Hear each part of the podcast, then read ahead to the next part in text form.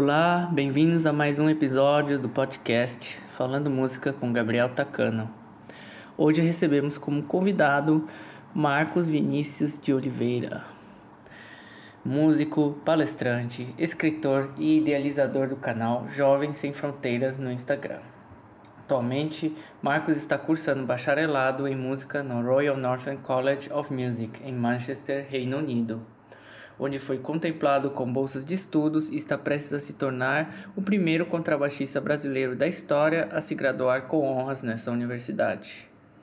Considerado o jovem músico do ano em 2017 pela sua temporada com a Orquestra Jovem do Estado de São Paulo, Marcos acumula mais de cinco grandes premiações e contemplações. Dentre elas, destaca-se o sexto prêmio Hernani de Almeida Machado Meyer o maior prêmio de música do país que possa ser concebido a um jovem músico brasileiro.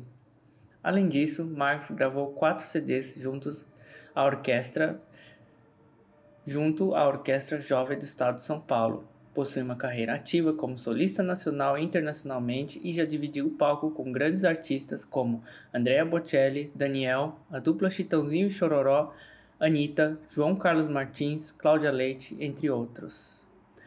Paralelamente a isso, Marcos vem se dedicando também a projetos como palestrante, nos quais o de maior destaque foi uma palestra no Instituto Israelita de Ensino e Pesquisa Albert Einstein, em São Paulo. Marcos também é idealizador do projeto Contrabaixo Sem Fronteiras, um projeto no qual consiste em levar música para todos os cantos do Brasil por meio de recitais, shows, workshops, palestras, festivais de música, arte e cultura. Projetos recentes incluem a colaboração em projetos musicais com algumas das maiores orquestras do mundo, tais como BBC Philharmonic, The Halle, Manchester Camerata, Chamber Orchestra of Europe, entre outras. É também de seu interesse as áreas da neurociência, psicologia e tudo aquilo que abrange o aprendizado, a alta performance do ser humano e empreendedorismo.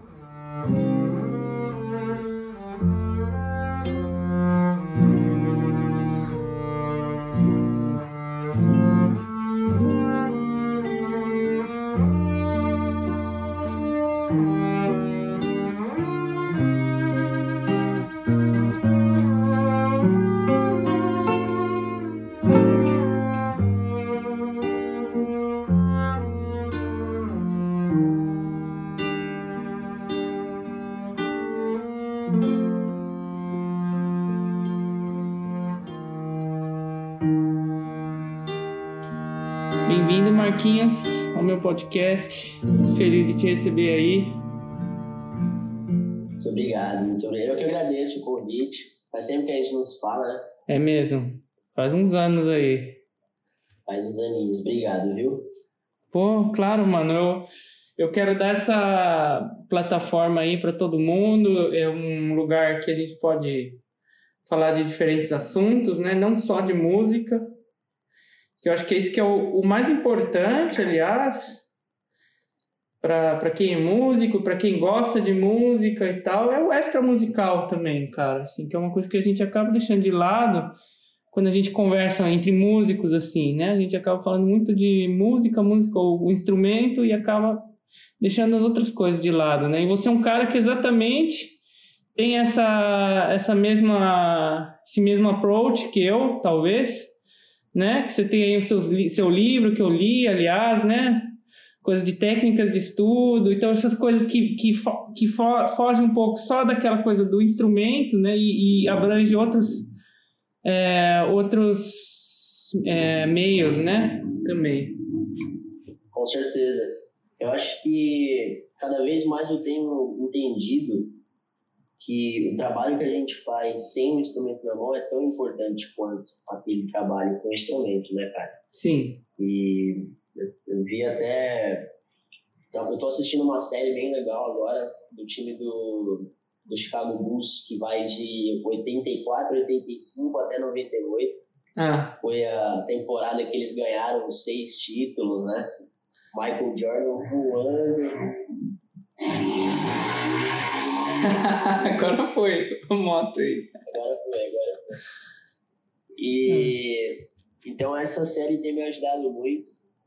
E, inclusive, durante a série foi comentado que o, o trabalho que, o, que os jogadores tinham que realizar fora da quadra era tão importante. Então, assim, a gente tem isso também, né? Do, uhum. do approach do atleta, a gente tem que cuidar do nosso corpo como músico, como artista, tem que cuidar do nosso corpo de uma maneira bacana, tem também a, a saúde mental, que a gente sabe. Isso para, eu acredito que seria para todo mundo. É. Qualquer profissão seria o, o, certo, entre aspas, assim, seria o sonho de consumo de todo mundo, né? Mas ainda mais a gente como artista, porque contrabaixo, por exemplo, a postura que a gente fica tocando, violino, fica assim de lado. Então a gente tem que ter um cuidado bacana com o nosso corpo, sim. É. O que mais me interessa, aliás, nesse assunto, são caminhos é, mais econômicos possíveis, né? O que, eu, o que eu quero dizer com isso é porque hoje em dia, poxa, você tem um cara que já nasce em um berço de ouro, sei lá eu, né? O cara já tem um técnico ali o dia inteiro ali, ó, o cara faz aula e aí já tem tem dinheiro para pagar não sei quem para te ajudar, faz curso ali, faz curso aqui. E o, o interessante disso, do, do, seu trabalho, eu acho, é para o pessoal que não tem isso, né? Como é que, como é que você pode uh, usar essas técnicas ao seu favor, né? Acho que isso que é o mais sim. legal. É, acho que entra um, um lado de, de reciprocidade, né, Gabriel? Porque eu até filmei uma coisa ontem aqui, aqui em casa, pro, pro canal, e mostrando assim, ó, saí daqui e tal, saí como você, comecei em projeto social como você, falando com a, com a galera, uhum. filmando um story. Então entra esse lado da reciprocidade, esse lado da semelhança. A pessoa, o fato de você mostrar isso para quem está assistindo, cria aquela, aquela, aquele sentimento de, pô, eu, eu também posso fazer, uhum. entendeu? Eu acho que isso é super importante. É por isso que você pega a história de, de grandes personalidades e, e viraliza tanto a história de vida dela. Você pega, sei lá, J.K. Rowling, escreveu Harry Potter. Ah, ela foi recusada em não sei quantas editoras. Ou ela só conseguiu começar a saga Harry Potter com 35 anos, se eu não me engano. Já era mãe, mãe solteira, morava na rua, uma parada assim. Então, esse tipo de, de realidade, esse tipo de história, é o tipo de história que mostra para as pessoas que, cara, você não... é, é, claro que saindo de um, de um berço de ouro ali, o, o caminho é mais fácil, mas não significa que é impossível, né? Uhum. Então eu faço esse trabalho exatamente para esse tipo de público, porque, primeiro, que é um público que se identifica, é, é um público que eu sei como, como, como pensa, como líder, porque eu saí desse, desse meio também né? Uh, igual o Davizão, nosso, nosso amigo, nosso colega de naipe, né? É. Davi, pô, Davi também saiu da periferia, saiu do projeto Guri. Então é o tipo de, de história que as pessoas se identificam, que a maioria é assim, né? A gente sabe que o Brasil não é um país super desenvolvido. Então, você pega o pessoal da Orquestra Jovem, onde, onde a gente tocou, é, a maioria também ali é de, de classe média, mais ou menos.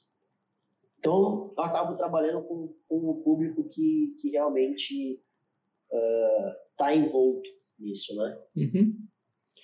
É, fazendo aí agora um, um, Como é que eu posso falar? Uma comparação com o esporte, né? Que você estava falando, né?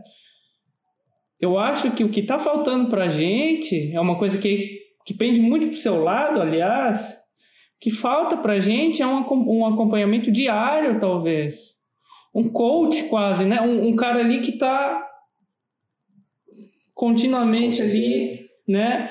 É um tipo um personal trainer, só que o cara tá ali para te ajudar a, a, estudar, a se preparar, né? Eu acho que isso é um negócio que, que tem futuro ainda, assim, no nosso meio, assim, cara. É porque eu, eu, que que eu, que, qual foi a minha ideia quando eu comecei essa, essa questão do canal? Uh, as empresas grandes fazem consultoria. Uh, o marketing digital está muito forte e a pandemia só acelerou o processo. O mundo já estava caminhando para o meio digital, mas a pandemia só acelerou o processo, né? O pessoal está fazendo home office, o pessoal está estudando em casa, o pessoal, enfim, tem, tem que se virar aí nos 30. E, cara, a maioria das pessoas fazem uma aula uma hora de aula de instrumento por semana. É.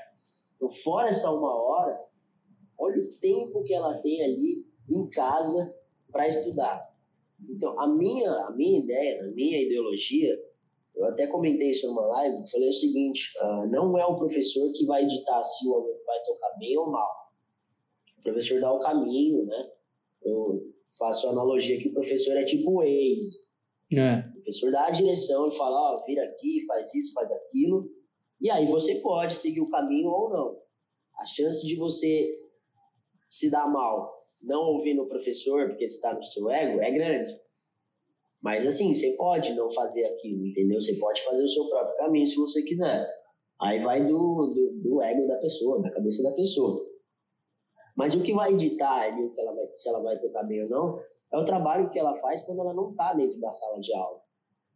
Então, o meu, o meu âmbito é realmente fazer isso. Eu mostro a cara ali todo dia, eu faço 30, 50 stories para o pessoal enjoar da minha cara mesmo. Só que uma hora eles vão, vão falar assim, nossa, cara, ele tá aqui todo dia passando isso e tal, realmente. O dia que eu não aparecer, vão sentir falta, entende? Uhum. E aí isso vai fazer uma diferença. A pessoa vai ver que ela realmente precisa parar de depender do professor, parar de depender do cara ali. Tem, eu acho que as pessoas têm que ser um pouco mais autocrítico. É. Ter, ter um pouco mais essa questão do ser o seu próprio professor. É. A pessoa sabe se ela tá tocando afinado ou não. Se ela não souber, é só ligar o aparelhinho, tá ali na frente. É, som bonito ou não. Cara, ouve gravação. Ouviu gravação? Três diferentes? Aí você vai lá e toca. Você vai, você tá se ouvindo, você sabe se aquilo tá bom ou não. É. Então é uma. Eu acho que entra um pouco também de. Uh, às vezes até falta de confiança. A pessoa fala, ah, não sei se eu posso confiar tanto assim no meu critério. Mas pode, é, é você que está com você o tempo todo, né? É. Não o professor que está ali. O professor ele vai te lapidar. Mas quem vai bater o machado ali na pedrinha é você. Exatamente. Eu acho legal, eu, eu dou esse, esse exercício aí pro pessoal que faz aula comigo, aliás, que é um exercício assim, eu pego uma música simples, coisa muito fácil assim, melodia bem simples e falo, ó, grava. Só grava e vê. E vê, olha, às vezes é, é uma coisa muito engraçada que o pessoal ouve só, né? Ah, não, aí fecha o olho e fica ouvindo. Mas se você se você olhar, se você tocar bonito, bonito só de olhar, existe uma grande porcentagem que você esteja tocando bem também. Sim, como diria, como diria o Sérgio, né? Sério que ele fala isso? tudo. Bati o olho e já sei o que você tá fazendo. Mas é mesmo, é, é uma coisa super simples. Você não precisa ficar tocando botezine e gravar. Vai, mano, você às vezes tem que começar muito básico, assim, e de, desse básico você começar a criar o seu, seu visual, o seu jeito de tocar, né? E isso influencia no som pra caramba, cara. O jeito que você, sabe, se vê, o jeito que você toca, né? Isso influencia pra caramba, bicho. Eu acho isso, isso bacana também. É... Até tem um pouquinho do, que é a nossa linguagem, né? Você, uhum. você comentou aí no, no, no, início do podcast do livro, que você leu o livro, e é exatamente sobre aquilo, a linguagem corporal. Enquanto eu estava estudando os, os assuntos para fazer aquele livro, cara, eu vi que 93% da nossa linguagem é não, é não verbal. Uhum. Entende? Então, assim, é, realmente o nosso corpo acusa. Você, vê, você sabe quando uma pessoa tá, tá tocando desconfortável pela cara dela pelo, é. pelo ombro levantado, sabe? A gente sabe disso. Nem, não precisa ali chegar no final do concerto e falar, oh, como é que você estava se sentindo? né? Então, realmente, eu achei legal essa, essa, esse trabalho que você faz com seus alunos. É um, é um, é, a primeira aula eu acho que é isso, sabe? Eu, eu gosto de, de colocar ali o espelho na frente da pessoa e ela mesma se julgar. Começa ali, sabe? Você tá gostando que você tá tocando? Por isso, Bia. Passei por isso no meu primeiro ano, quando eu fui para Manchester. Estudar com, com o Reggie Huda. Ele não mudou minha escola de arte, nada, mas assim, mudou minha concepção de som, né? Ainda tenho trabalhado com de som, ângulo de arco e tal. E, cara, quantas aulas que ele não virou pra mim e falou assim, ó, o espelho tá ali. Hum. Olha pro espelho, estuda olhando pro espelho. E, cara, hoje ele tem 60... Ele tem quase 70 anos. Ele vai lá pra Manchester duas vezes por mês. Uhum. Teve um dia, eu tava saindo da, da faculdade, era tipo 10 e meia da noite. Eu tava estudando. Lá você pode estudar até meia-noite, é tranquilo, no prédio. E eu tava, às vezes eu gosto de estudar bem tarde, assim. Uhum. Eu tava saindo da faculdade, ele, tava, ele tinha chegado, o voo dele tinha chegado. E aí ele foi direto pra escola. Dez e meia da noite, cara. Eu passo na sala do contrabaixo, o cara tá estudando com o Sevitsky. Mas assim, numa concentração, quase 70 anos, Gabriel. Estudando numa concentração na frente do espelho. Falei, meu Deus do céu. É, meu amigo. No dia seguinte de manhã ele ia estar tá lá dando aula. Isso é o, é o melhor aula que existe, é essa, cara, é o exemplo. fala, fala, fala, fala ali, mas e aí? exatamente. Quando, quando eu bati o olho, eu falei, cara. Sabe quando dá aquele estalo assim, muda a chaveira na sua cabeça? Meu Deus. Cara, uma das minhas melhores aulas com Yanni, aula foi, foi num bar. foi assim. a, gente, a gente ficou o dia inteiro, né, fazendo aula. Era um festival lá de, é, em Baden-Baden, o Car Flash Academy, né? Aí, no final do dia, ele, ah, vamos lá, vamos sair aí, vamos num bar. Aí, tinha uma banda tocando no bar e só tava a gente e a banda. Tinha mais ninguém. Aí ele, ele ficou maluco, cara. Ele, ele começou a reger a banda, ele saiu da, da mesa e começou a. Aqui, ó, aqui, ó, teclado, faz assim, agora a guitarra ali, não sei o que. Eu... tá zoando, cara. Sério, mano. E o cara curtindo a música, dançando ali, eu falei, caramba. E, tava só vocês dois. Eu, ele e os, os outros alunos lá. E, e os músicos. É, e ele deu uma aula pra gente de, de, de dar o valor, né? Porque às vezes o cara, né, o cara primeiro contrabaixo da Flamengo de Berlim, vai num bar, uma banda tocando e ah, tá nem aí. O cara não, o cara ficou lá, bateu palma, falou, oh, muito bom, muito bom, não sei o quê. e foi um exemplo que eu, eu, eu, eu levo isso pra minha vida, cara, de dar valor para as pessoas, sabe, mano? Não importa, mano. É, é um papo furado essa coisa de, ah, o cara toca lá na tal orquestra, ou o cara é professor não sei aonde, não sei o quê. E às vezes o cara ali na esquina ali tem merece tanto quanto, sabe? Esse o valor, né? Eu acho que a situação do, do músico, principalmente no Brasil, essas brincadeiras que acontecem. Ah, você faz o quê? Sou músico. Ah, mas você trabalha do quê? Quem nunca ouviu isso? Uhum. E essa situação do, da música não ser uma profissão mesmo, ah, não ser considerado pelas outras pessoas aqui no Brasil, tem um pouco de culpa dos próprios artistas, cara. Uhum. Do artista não se dar valor e não apoiar o outro, sabe? Porque o que, o que me deixa. Assim, eu até tô acostumado já, hoje é, é uma infelicidade, mas até tô acostumado. A, a pessoa que. Uma, digamos aí, uma pessoa que estudou com você uh, não é músico, não é musicista, é uma pessoa que estudou com você na sua escola. Ela foi lá, show do Justin Bieber, 250 reais no Palestra Itália. Ela vai, 250 reais. Ela pode passar o ano inteiro pagando o ingresso, ela vai. E aí você tá, tá ali na orquestra, ó, oh, vamos lá assistir, eu toco na orquestra tal, 30 reais de ingresso, nem isso, às vezes. Às vezes é de graça, sabe? A estadualzinha dava ingresso de graça para os músicos, né? E vamos lá, a pessoa não vai. A pessoa não vai. E aí, eu, por muito tempo eu fiquei um pouco revoltado com isso. Meu Deus do céu, como é que pode uhum. acontecer um negócio desse? Depois eu fui entender também que a música clássica, ela não existe para ser vendida da forma que é vendido o entretenimento.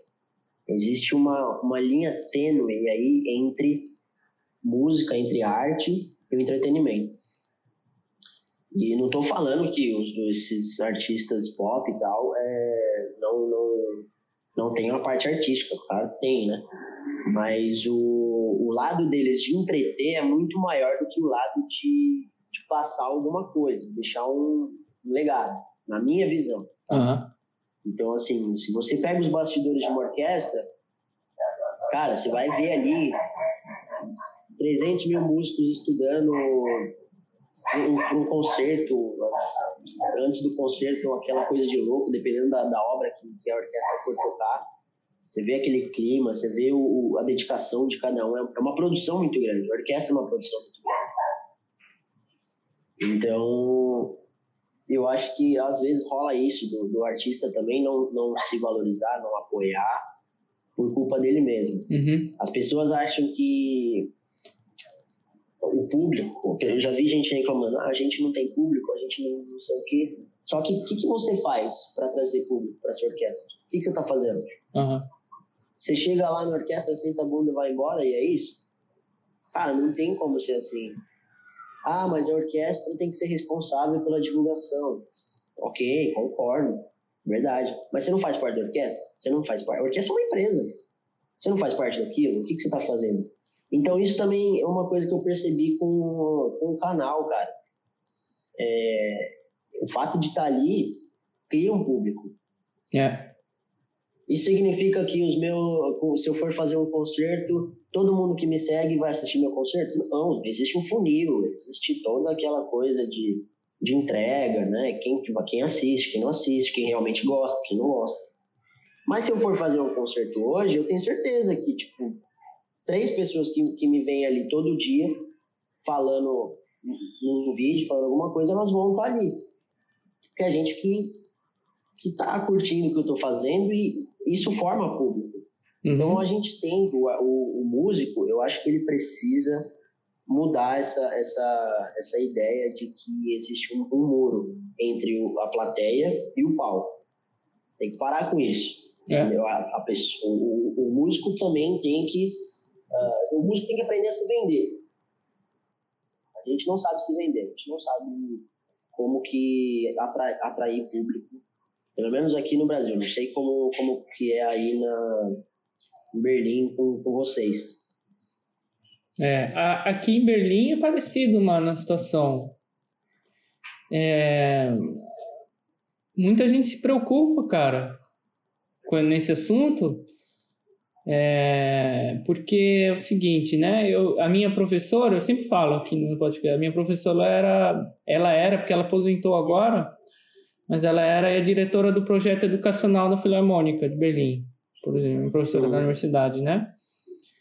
E aí era um tema que a gente ficava repetindo nas aulas, que é formação de público, né? E, tornar, tornar, diversificar os concertos, né? Porque uma coisa que acontece é as orquestras hoje estão, seguindo um modelo que é muito, muito igual, todo mundo está seguindo o mesmo modelo. Né? Então, é aquela coisa de você pegar uma semana de ensaios e o um concerto. Ou dois, uhum. dois, três concertos no máximo, três concertos. Que é o sistema que é usado aqui também, né? Na Filarmônica de Berlim, etc. Por quê? Porque aí você tem uma semana de ensaio todo dia lá, e aí é, é um tempo mais ou menos para você preparar uma, o programa e tocar, né? É, e aí ela propôs: e se existisse uma orquestra que pudesse trabalhar uma sinfonia por um mês? Né? O que, que ia sair? Você, tá imagina, você imagina, né? Uhum. ou, ou, se existisse uma outra orquestra que, que foca só no, no, no, no, audiovisual, né? Aquela coisa do visual junto com a música e então é, existem várias possibilidades que a gente não está seguindo porque a gente está seguindo sempre os mesmos modelos ali. Então a gente tem sempre os mesmos ciclos de Beethoven, ciclos de não sei do que e aí é, fica se repetindo, né? Ou mesmo nas casas de ópera né? Que é um, é um caso seríssimo, aliás, porque a gente vê aí que, cara, 200 anos, é o mesmo programa, é o mesmo programa que passa na ópera, Isso, né? Quantas vezes que você já fez o, o anel, os anéis de Wagner, Gabriel? Pois é, então, o ciclo aí do, do, dos anéis aí, o anel de Nibelung do, do Wagner, cara, é uma coisa que é uma tradição aqui na Alemanha tão forte que não tem jeito, não tem como fugir, cara, né? E tocando numa casa de ópera, para mim foi mais extremo ainda, porque a gente às vezes tinha um ensaio e toca. Ou às vezes não tem ensaio e toca. É, não tem ensaio e toca. Chega e toca. Né? É. É, eu, eu vi um vídeo essa semana, foi antes de ontem, inclusive, Gabriel, uhum. da, da evolução da música de 1910 até 2019. E em 1910 tinha ali ópera, opereta, música clássica, é, música solene, a, a, música que era consumida, né? Uhum. Cara, chegou 1900 e... 1920, hum. a ópera ainda estava ali. Pouco antes da Grande Depressão, né? Pouco antes. Isso. É. Eu sei que ali entre, entre os anos 20 e 30, hum. a ópera era, ainda estava ali no topo. Mas quando, quando chegou ali, nos anos entre a década de 20 e 30, aí veio a música country. Aí a música country ficou no topo por muitos anos. Foi seguindo, foi seguindo. Eu sei que assim, chegou em 1950, o único estilo de música com orquestra, com produção que a gente tá, que a gente trabalha hoje no dia a dia, era a ópera, só que assim, a ópera estava em 12 segundo colocado. De uhum. 1950 para cá, ninguém mais consome. E aí hoje é hip hop, rap, né? E aí eu fiquei pensando, cara. Ah. Eu falei, o, o, como isso é muito doido, né? Tipo, a gente sabe que isso, que isso acontece, porque a gente nasceu já com, com, com essa nova música pronta e depois a gente foi inserido na música clássica, né? Quer dizer, apesar que a sua, a sua mãe é musicista, então você acho que provavelmente já ouvia, já tinha o hábito de ouvir música clássica mais cedo do que eu. Uhum. Uh, mas eu, pô, eu lembro que eu chegava da escola e ligava no, no Mix TV para assistir clipe do Chris Brown, por exemplo, uhum. sabe? E depois que eu fui conhecer o contrabaixo, a orquestra, como funciona. E, e aí, cara, ver esse vídeo me trouxe um baque que eu falei assim: meu Deus do céu, realmente não tem consumo. E por que será? A música não é ruim, uhum. a música é ótima, os compositores são ótimos, né? A música erudita é, putz, é fantástico. Mas se você não cativar o público, não vai ter gente ouvindo. Então, se mas... você não ir atrás, o, o cara, meu, o público não, não vai decidir por. Às vezes o público não sabe o que ele quer. Isso que eu mais tenho aprendido. É. Às vezes as pessoas não sabem o que elas querem.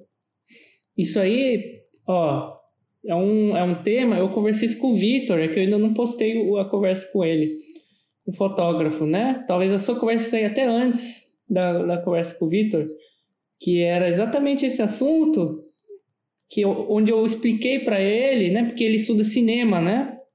Ele estudou uhum. cinema na Argentina, ele é fotógrafo.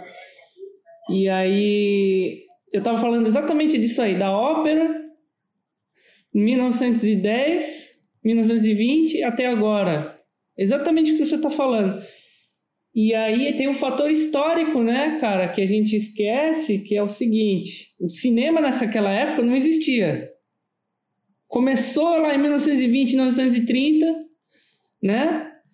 Aí as uhum. artes, artes plásticas, etc., é, o centro das artes era Europa, França, né? Picasso, Sim. Duchamp, Marcel Duchamp. E aí houve a Grande Depressão em Nova York, 1929. Né? Primeira Guerra, Segunda Sim. Guerra.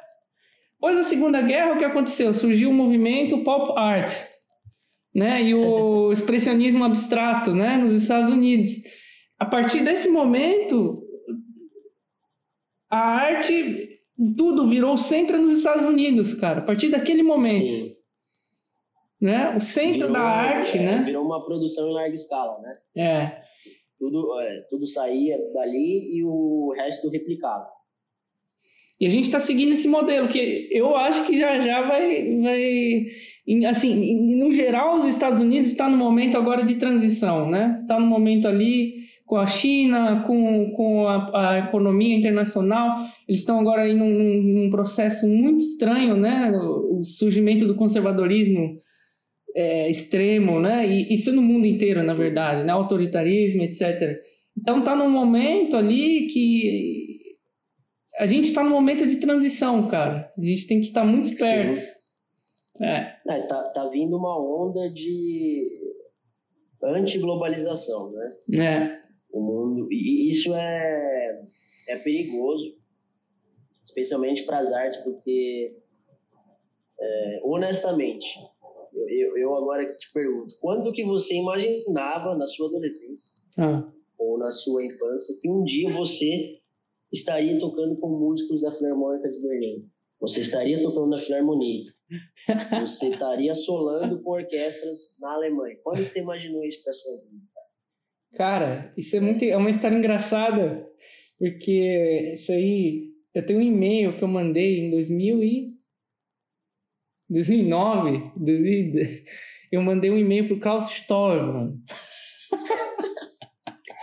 Amigo Gabriel com as histórias. É, eu era, eu era, eu era uma pessoa que eu, eu, eu mandava e-mail pra Ana Valéria, mandava Klaus Storm. Falava, e aí, gente? Tudo bem? Então, meu nome é tal.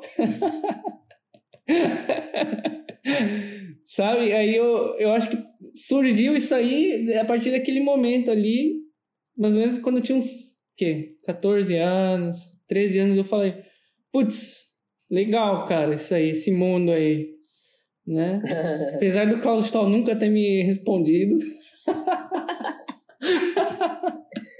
é, é muito doido, né? É. A gente é porque quando a gente é, é, muito novo, não tem dimensão das coisas, né? É. Mas eu não imaginava, cara, que antes de, de começar a tocar, obviamente, que eu, eu estaria onde eu tô hoje, né? uhum. né? Morando lá, estudando com um baita professor, que é o Irge, formou tanta gente.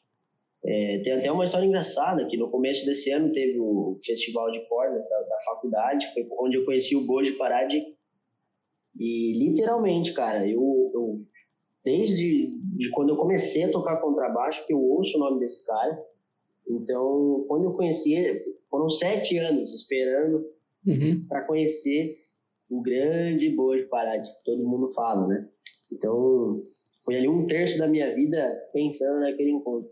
Só quando as coisas acontecem, a gente não, não imagina, né? A gente, eu, eu, acho que dá um, um um, um estalo assim na, na cabeça, até cair a ficha.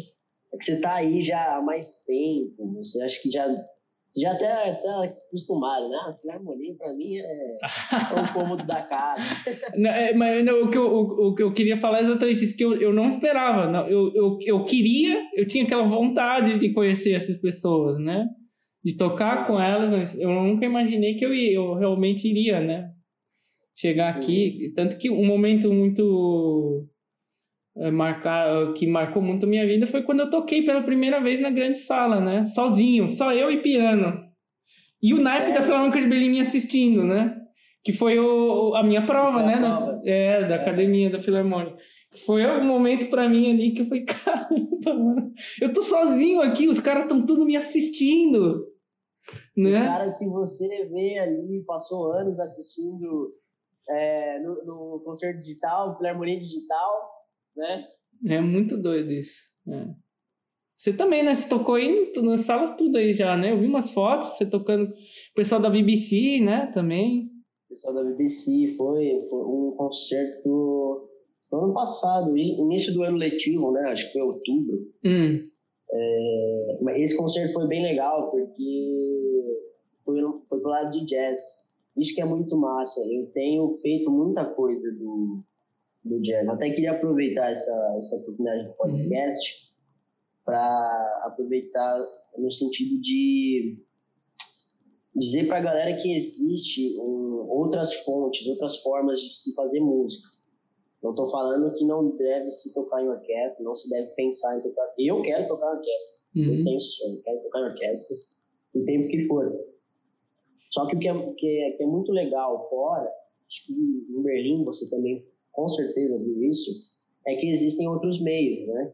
Existem outras fontes. Tem, tem muito gig. Lá, lá na, na Inglaterra, por exemplo, no norte ali, que é onde eu tô, em Manchester tem três principais orquestras, vamos dizer. Tem a, a Manchester Camerata, uhum. né? orquestra de câmara, tem a Halle, que é a, a principal orquestra da cidade, e, e tem a BBC, BBC Philharmonic. Uhum. Uh, tanto a Halle quanto a BBC, eles não trabalham com a capacidade total de orquestra. Então, assim, é, uma orquestra, em, em média, tem 80 a 90 músicos, né? A Halle, por exemplo, ela tem 60 músicos na orquestra e os outros 20 são contrato, é rotativo. Ah. Então, a, eles têm lá o contrato de um ano, pode renovar ou não, por aí vai. E, então é rotativo. A rotatividade da, das orquestras lá é muito grande. Então, assim, sempre tem cachê para fazer. Uh, tem orquestras uh, semi-profissionais. Lá tem muito concerto em igreja. Todo final de semana tem uma igreja que está tendo concerto, algo que eu não vejo tanto acontecer aqui no Brasil. Eu não vejo essa, esse tipo de, de trabalho acontecer. Assim, é, teve, teve um concerto que eu fiz numa igreja que tava um solista lá, não sei das quantas, não sei, não sei o quão grande, o quão famoso ele era, eu não, não, não o conhecia.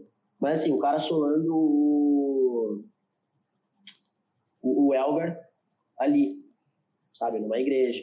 Assim como você fez o Botezini aqui, na, aquela vez que, ah, eu fui é aqui no Brasil, né?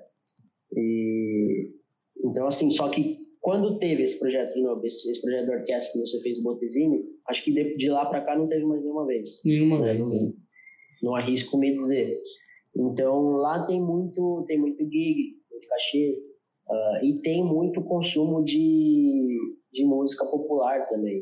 Uhum. Eles dão, realmente tem essa, essa inclusão do, do instrumento da música clássica, da música erudita, na, na música pop, no jazz. Então, esse concerto com a BBC, por exemplo, foi totalmente é, música moderna e jazz, cara. Foi um concerto uhum. que tava com os músicos da BBC e a gente tocou com o William Sincock. O William, ele é um pianista de jazz, assim, um dos, dos maiores que tem atualmente. Inclusive, ele é casado com uma violoncelista da Philharmonic de Berlim. Ah. A esposa dele, não lembro o primeiro nome dela, mas é Sincock também. Se procurar lá no site da, Filarmônica, vai ver ela. E, e ele tava com o quarteto dele, então, assim, tinha cinco músicos de jazz ali lendários tocando. E foi um projeto muito massa. A gente, na faculdade, tem essa aula de desenvolvimento ao, ao jazz, né? E é consumido, cara. Consumido. Um dos maiores eventos da faculdade lá hum. é a. Big Band assim, ingresso esgota. O concerto acho que acontece em dezembro, ingresso esgota na metade do ano. Sim. E, e a, a, população vai assistir concerto de aluno, concerto de aluno da faculdade. Eu não estou falando uhum. de, de sala de concerto profissional. Tem lá o. A faculdade tem o próprio público. Mas, e aí volta naquela, naquele papo que a gente estava falando, né? Eles vendem, a faculdade sabe vender. A faculdade está sempre é, fazendo post patrocinado, pa pagando tráfego pago no, no, Facebook, no Instagram, uhum. seja a rede que for, para aparecer para as pessoas. Ontem recebi a mensagem, a menina estava procurando lugar para estudar. Ela falou que o que mais aparece para ela é o Royal College. Eles estão ali, sabe? Investindo, uhum. trazendo público, formando gente. É, quando tem audição, tem muito aluno asiático, né, na Europa. Aí, quando eu fui aí, aquele tempo que eu fiquei na sua casa, acho que a gente só viu asiático na Ranzai é. E lá no Royal College tem também, só que o, o legal, assim, se você for fazer prova, ou você vai lá fazer a prova, você manda vídeo. O Royal College percebeu que tem tanto asiático que eles fazem uma sessão de prova que vai, a banca toda vai para Hong Kong, se eu não me engano, e eles ficam lá uns dias para ouvir a galera que não quer ir até o Reino Unido fazer prova. Sei. Então, cara, mais uma vez, você quer ter público, você quer ter, ter gente perto de você, você tem que trazer. É. É isso aí mesmo, cara. O... Uma coisa que é diferente na Inglaterra, aliás, é que eles têm um, um, um incentivo do Estado para projetos, coisas de orquestra, etc. É diferente do, do resto da Europa no sentido de quem quer apresentar um projeto para o governo ou, ou mesmo para incentivo fiscal de empresa, etc., eles têm que provar que vai ter um retorno para a população. Sim. Tem que ser provado. Isso é só na Inglaterra, cara. Isso eu estudei, aliás, por causa do Simon Rattle, que ele chegou aqui e ele falou que queria fazer isso com a Filarmônica de Berlim. Queria mostrar para a população que a diferença que a orquestra faz. Né? Ele que criou esse Education pro Program, né? Da Filarmônica de Berlim, uhum. aliás. Né? É, a mentalidade dele. Né? O Simon é, é, ele é um, um ícone britânico, né? Da música. Hoje em dia é um, ele tem uma influência muito grande, né? O fato de ter chegado até a Filarmônica de Berlim. Imagina, se você pega os anos 70, 80, hum. É, quando que você imaginaria que um, um, britânico estaria à frente da, da Filarmônica de Berlim, né? É. Porque é diferente, é diferente. A forma que o, o Reino Unido vê o mundo, vê a música é diferente da, da Europa e tal.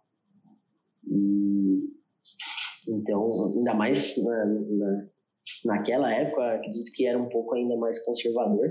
Uhum. E, e, entra de novo na, na, naquele, naquela coisa que a gente estava falando da globalização, né?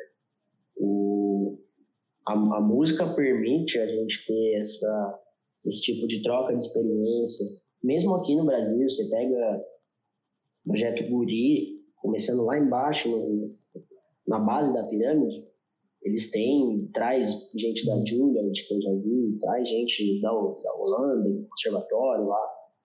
E, e a gente está sempre tendo contato, né, com essa troca de experiência com, com essas pessoas.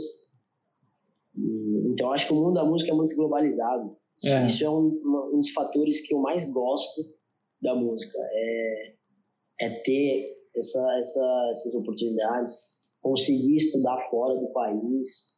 Cara, isso eu acho sensacional. É. Eu fico, às vezes eu pego e falo, meu Deus do céu, eu, eu, eu estudo fora, eu estudo numa baita faculdade, sabe? É. É, é eu, eu, eu gostaria de acrescentar só uma coisa. Falou dos asiáticos, né? Aqui, uhum. aqui na Hanzás a gente tem Cara, é o, a porcentagem é absurda, porque a gente praticamente não tem alemães na universidade, né? E aí a gente pergunta por quê? Por quê? Né? Eu visitando aí a China, fui tocar com a orquestra na China, visitei também aí várias cidades na China, né? A grande diferença é o seguinte: você chega lá, você fala que você toca contrabaixo, o cara fala, pô, o cara é contrabaixista, né? Já fica. Aí você tem um valor muito maior. Um professor na China, um professor de contrabaixo na China, a gente não tem nem ideia do quanto que ele ganha, sabe por quê? Porque ele recebe o salário da, do conservatório e os pais dos alunos pagam extra para o professor Caramba. na China, por exemplo. A educação na China é uma coisa de, de que é, é o que tem mais valor na sociedade, né? A cultura para eles, a gente fala muito dos chineses como a cultura da comida, né? Porque eles adoram comer, é, uma, é, um, é um grupo de pessoas que sempre estão lá e sempre é, é, sempre a comida é o centro do dia, né? É o, é o que reúne todo mundo para conversar, para falar, Sim. socializar, né? É uma cultura muito parecida com o Brasil também, assim. Só que é, lá a, a, educação é. Cara, professor é, é, é uma autoridade lá. Né? É uma coisa muito diferente. Tem esse respeito, né? É. Eu acho que é isso que falta aqui, cara. Em Berlim, por exemplo, você fala que é professor de música. Né? Aqui em Berlim, é, professor em de Berlim música ganha 20 euros por aula, por hora aula, né? Um professor normal de música aqui. Nossa, em Berlim? Sério? Caramba! É, eu tô falando eu de escola, né? Escola de música, né? College, né? Ah. Eu acho que lá no Royal College é no mínimo 70 libras. Não, é claro, não, a Hanzasa já é diferente. Eu tô, agora eu tô falando de escola de música. A base ah, ali, sim, sim. né? Ginásio. Qualquer professor, qualquer escolinha você vê lá na China, você não dá nada. Porque para eles é assim, a infraestrutura deles é uma coisa, é muito doido. Você chegar lá, você fala, vocês vêm escolinha aí, não, o cara não faz nada, zero, né? Você vai ver a, é a Yu Jianwang estudou lá, velho. tá ligado? O Lang Lang se formou ali, velho. Você nem sabe, velho. Você passa lá, é uma escolinha normal, assim, você fala, ah, Né? Mas- não dá nada pro lugar. É, aí você vai ver os professores, os caras estudaram tudo aqui, você tá entendendo? E é, essa é a diferença, cara. Isso eu até queria te ah, Ah. inverter o- os papéis do podcast aqui agora. Ah, Eu queria te perguntar, porque eu ouvi dizer, uma, teve uma conversa que, que eu tive, que tem uma orquestra na Alemanha hum, tirando biombo porque não estão mais passando alemão e eles querem ter alemão na orquestra. Diz que só dá asiático passando nas provas. aham. É, é realmente assim mesmo? A Alemanha nunca teve prova de biombo. É, a, prova, a Alemanha nunca teve prova com biombo. Nenhum, nenhum lugar. Nenhum lugar. A, a mudança agora na Alemanha é que eles agora estão dando prioridade para alemão. Isso aí eu passei. Isso aqui eu, eu vou te falar. Teve uma prova aí que foi assim. Eu cheguei eh, na final, acho que eh, fiz várias vezes a mesma prova para a mesma vaga. Todas as vezes eu chego na final e eu não passo. E sempre passo um alemão. Caramba. E aí o naipe, o naipe ele já, ele já não tem mais nada para me falar.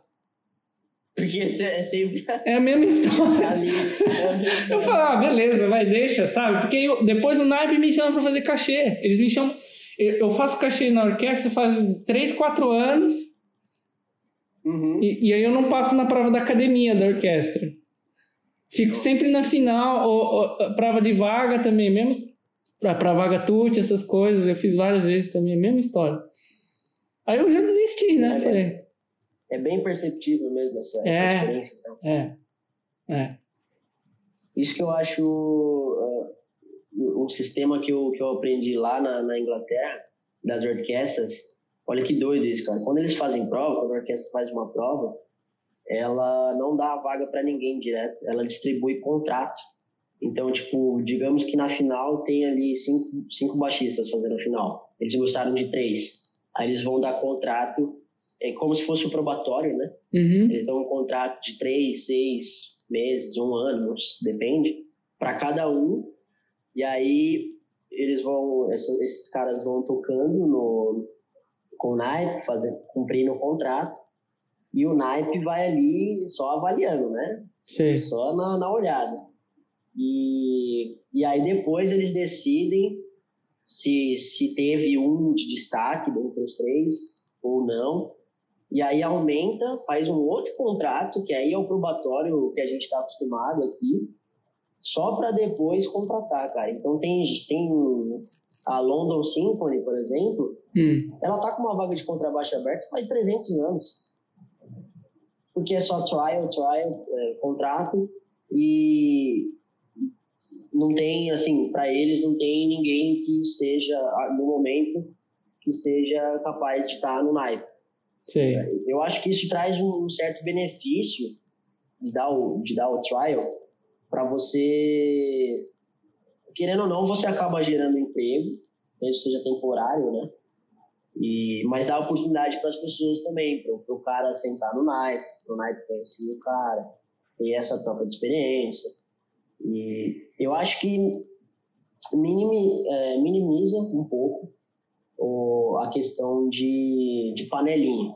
Aham. Eu acho que esse tipo de estratégia minimiza um pouco a questão da panelinha. É, eu concordo, concordo. O sistema hoje das orquestras ele tá muito ultrapassado, mano.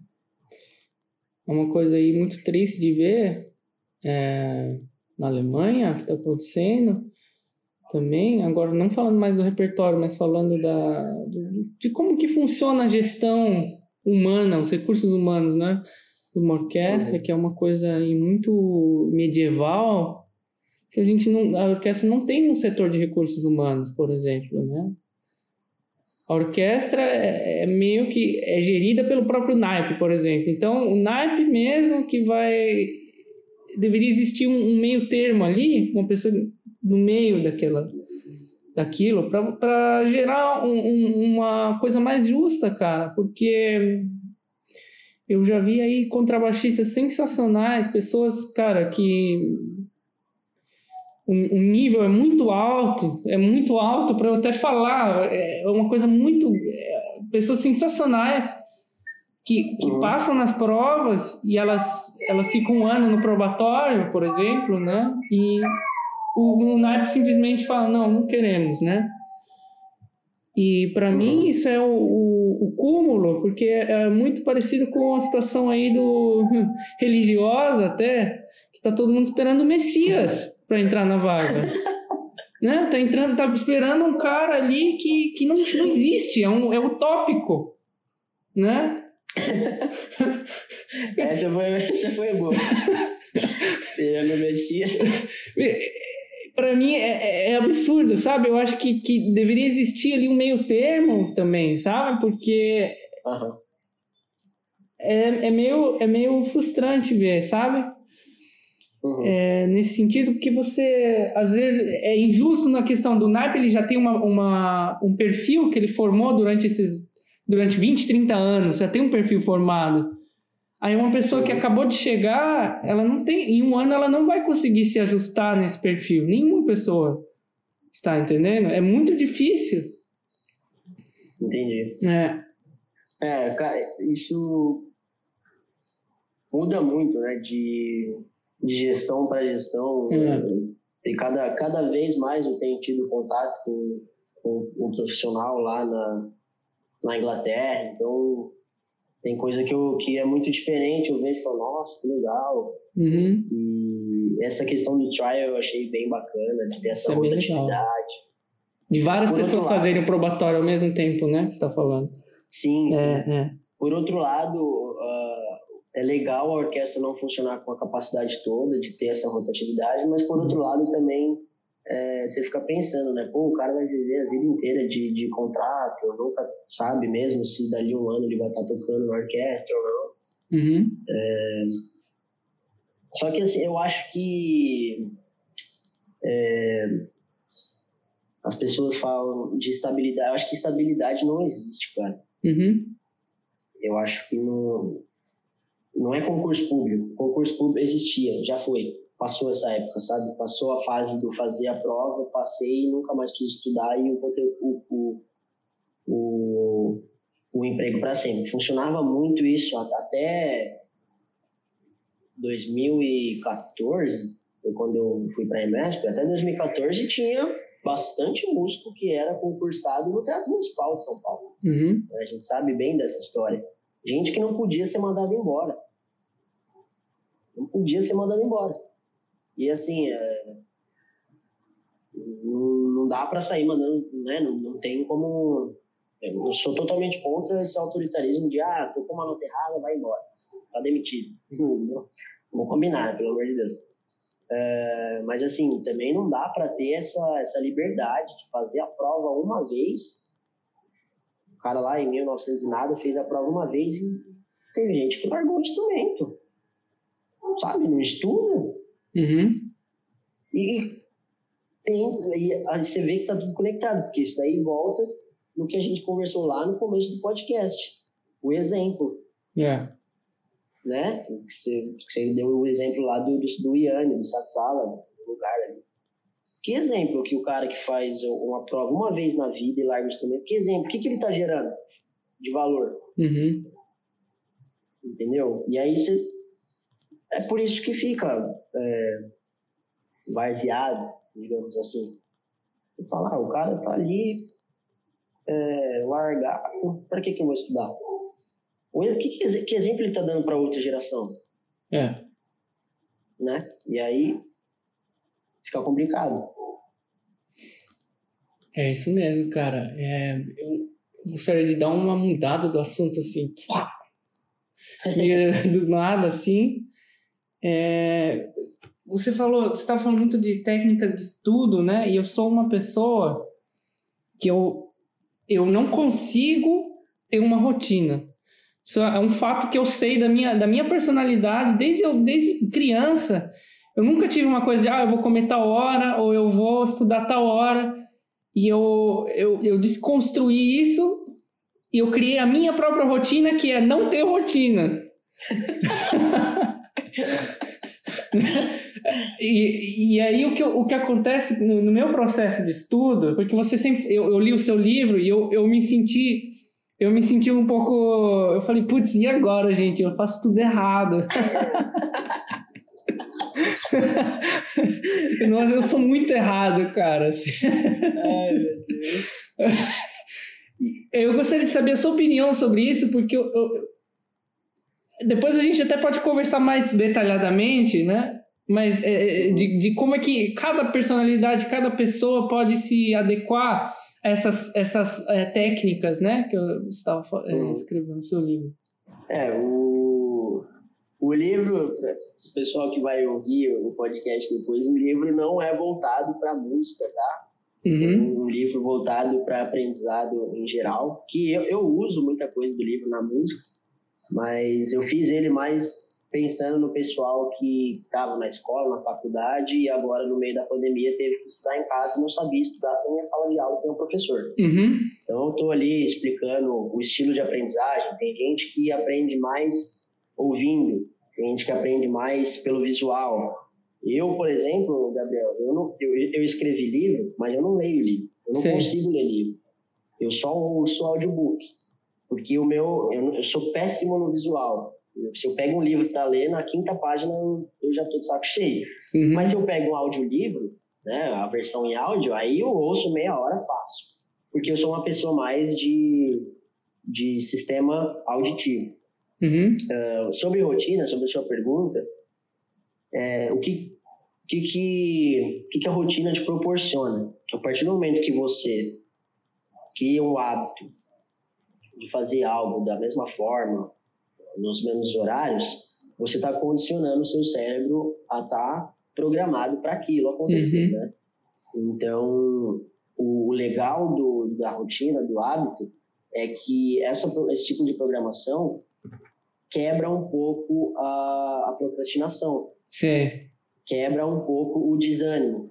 Não, então, a pessoa fala, ah, hoje eu, eu não quero estudar porque eu tô sem motivação. Uhum. Primeiro, primeiro, primeiro tópico é o seguinte: motivação não, não se você estudar só quando você está motivado, você vai, vai passar fome, né? Fala, fala isso para o pessoal aqui, porque a própria palavra já diz: motiva a ação. Primeiro você tem que dar um motivo para aquela ação acontecer. Motivação é diferente de inspiração, né? Uhum. Eu acho importante dizer isso. Então, realmente, você não vai estar inspirado todo dia, mas quem motiva a ação do estudo é você. Então, o, hábito gera isso, de, você quebrar é, essas desculpas, de você quebrar a procrastinação, porque você, o seu cérebro já vai estar condicionado aqui.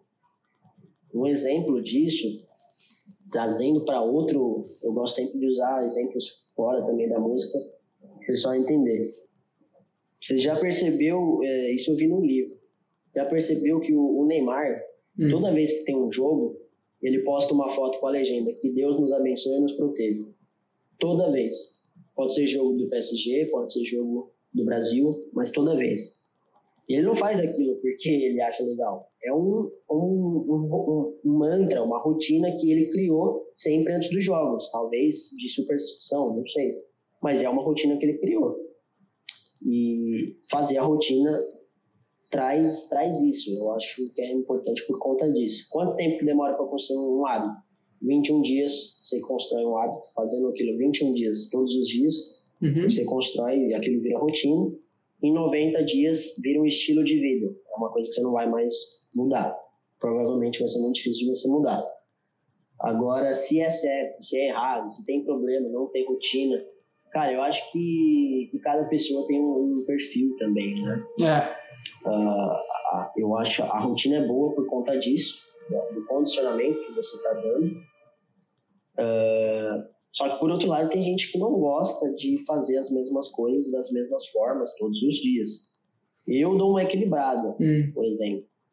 É, tem, tem fase da minha vida que eu estou seguindo um planner de, de meia em meia hora todos os dias, das 5 da manhã às 10 da noite. Eu sigo exatamente aquele planner eu já marquei horário de refeição, já marquei horário de café, eu marquei horário de, de qualquer coisa.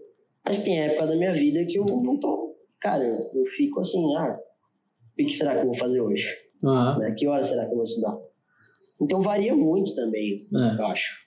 Depende do, do, do, depende dos valores da pessoa, depende do, do, da fase que ela tá. Se, se eu estou em época de concurso, eu preciso ter um, uma rotina, senão eu, eu fico doido. Uhum. Mas agora, é época de pandemia, assim, eu, depois que eu parei, que eu terminei de escrever o livro, é, eu estou bem mais tranquilo.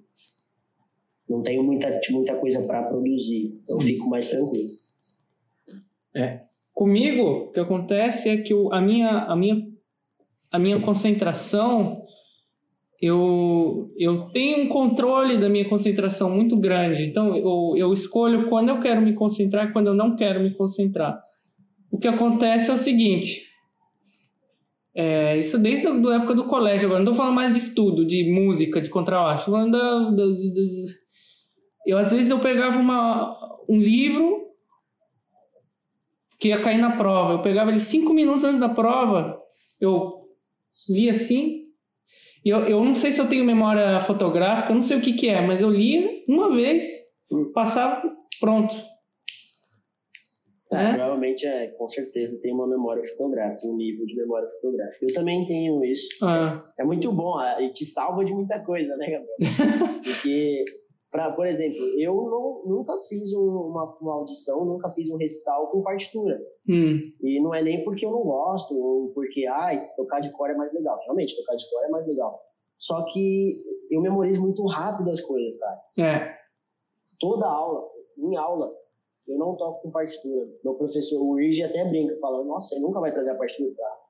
Ele nunca vai colocar a partitura aqui pra ver. Porque realmente, cara, em, em, uma semana, duas, eu, eu já memorizei o concerto inteiro. É. Comigo a mesma coisa passava, acontecia comigo. E, e aí, outra coisa, é, eu tenho é, é, horas de concentração que eu tenho, e aí às vezes eu tenho só uma hora de concentração no dia, ou duas, três horas que eu tô realmente ali. Aí tem outras vezes que eu tenho que fazer umas coisas mais automatizado mesmo, sabe? E aí eu, eu tento aproveitar sempre. Então, por exemplo, se eu tenho um ensaio muito importante numa, numa orquestra ali, então eu, eu, eu, já, eu já sei que eu vou ter que eu vou ter que dar uma maneirada mesmo assim, porque eu sei que eu tenho que estudar depois, por exemplo, entendeu? Aí, é, esse é, outro, é um outro tipo de planejamento, talvez, porque a minha vida, ela não me dá... É, a nossa vida de músico não dá esse, esse... Muitas vezes não dá essa... Esse...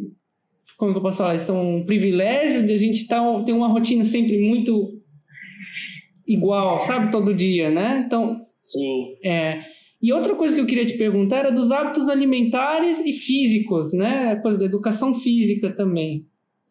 Uhum. É. O que, que você pensa?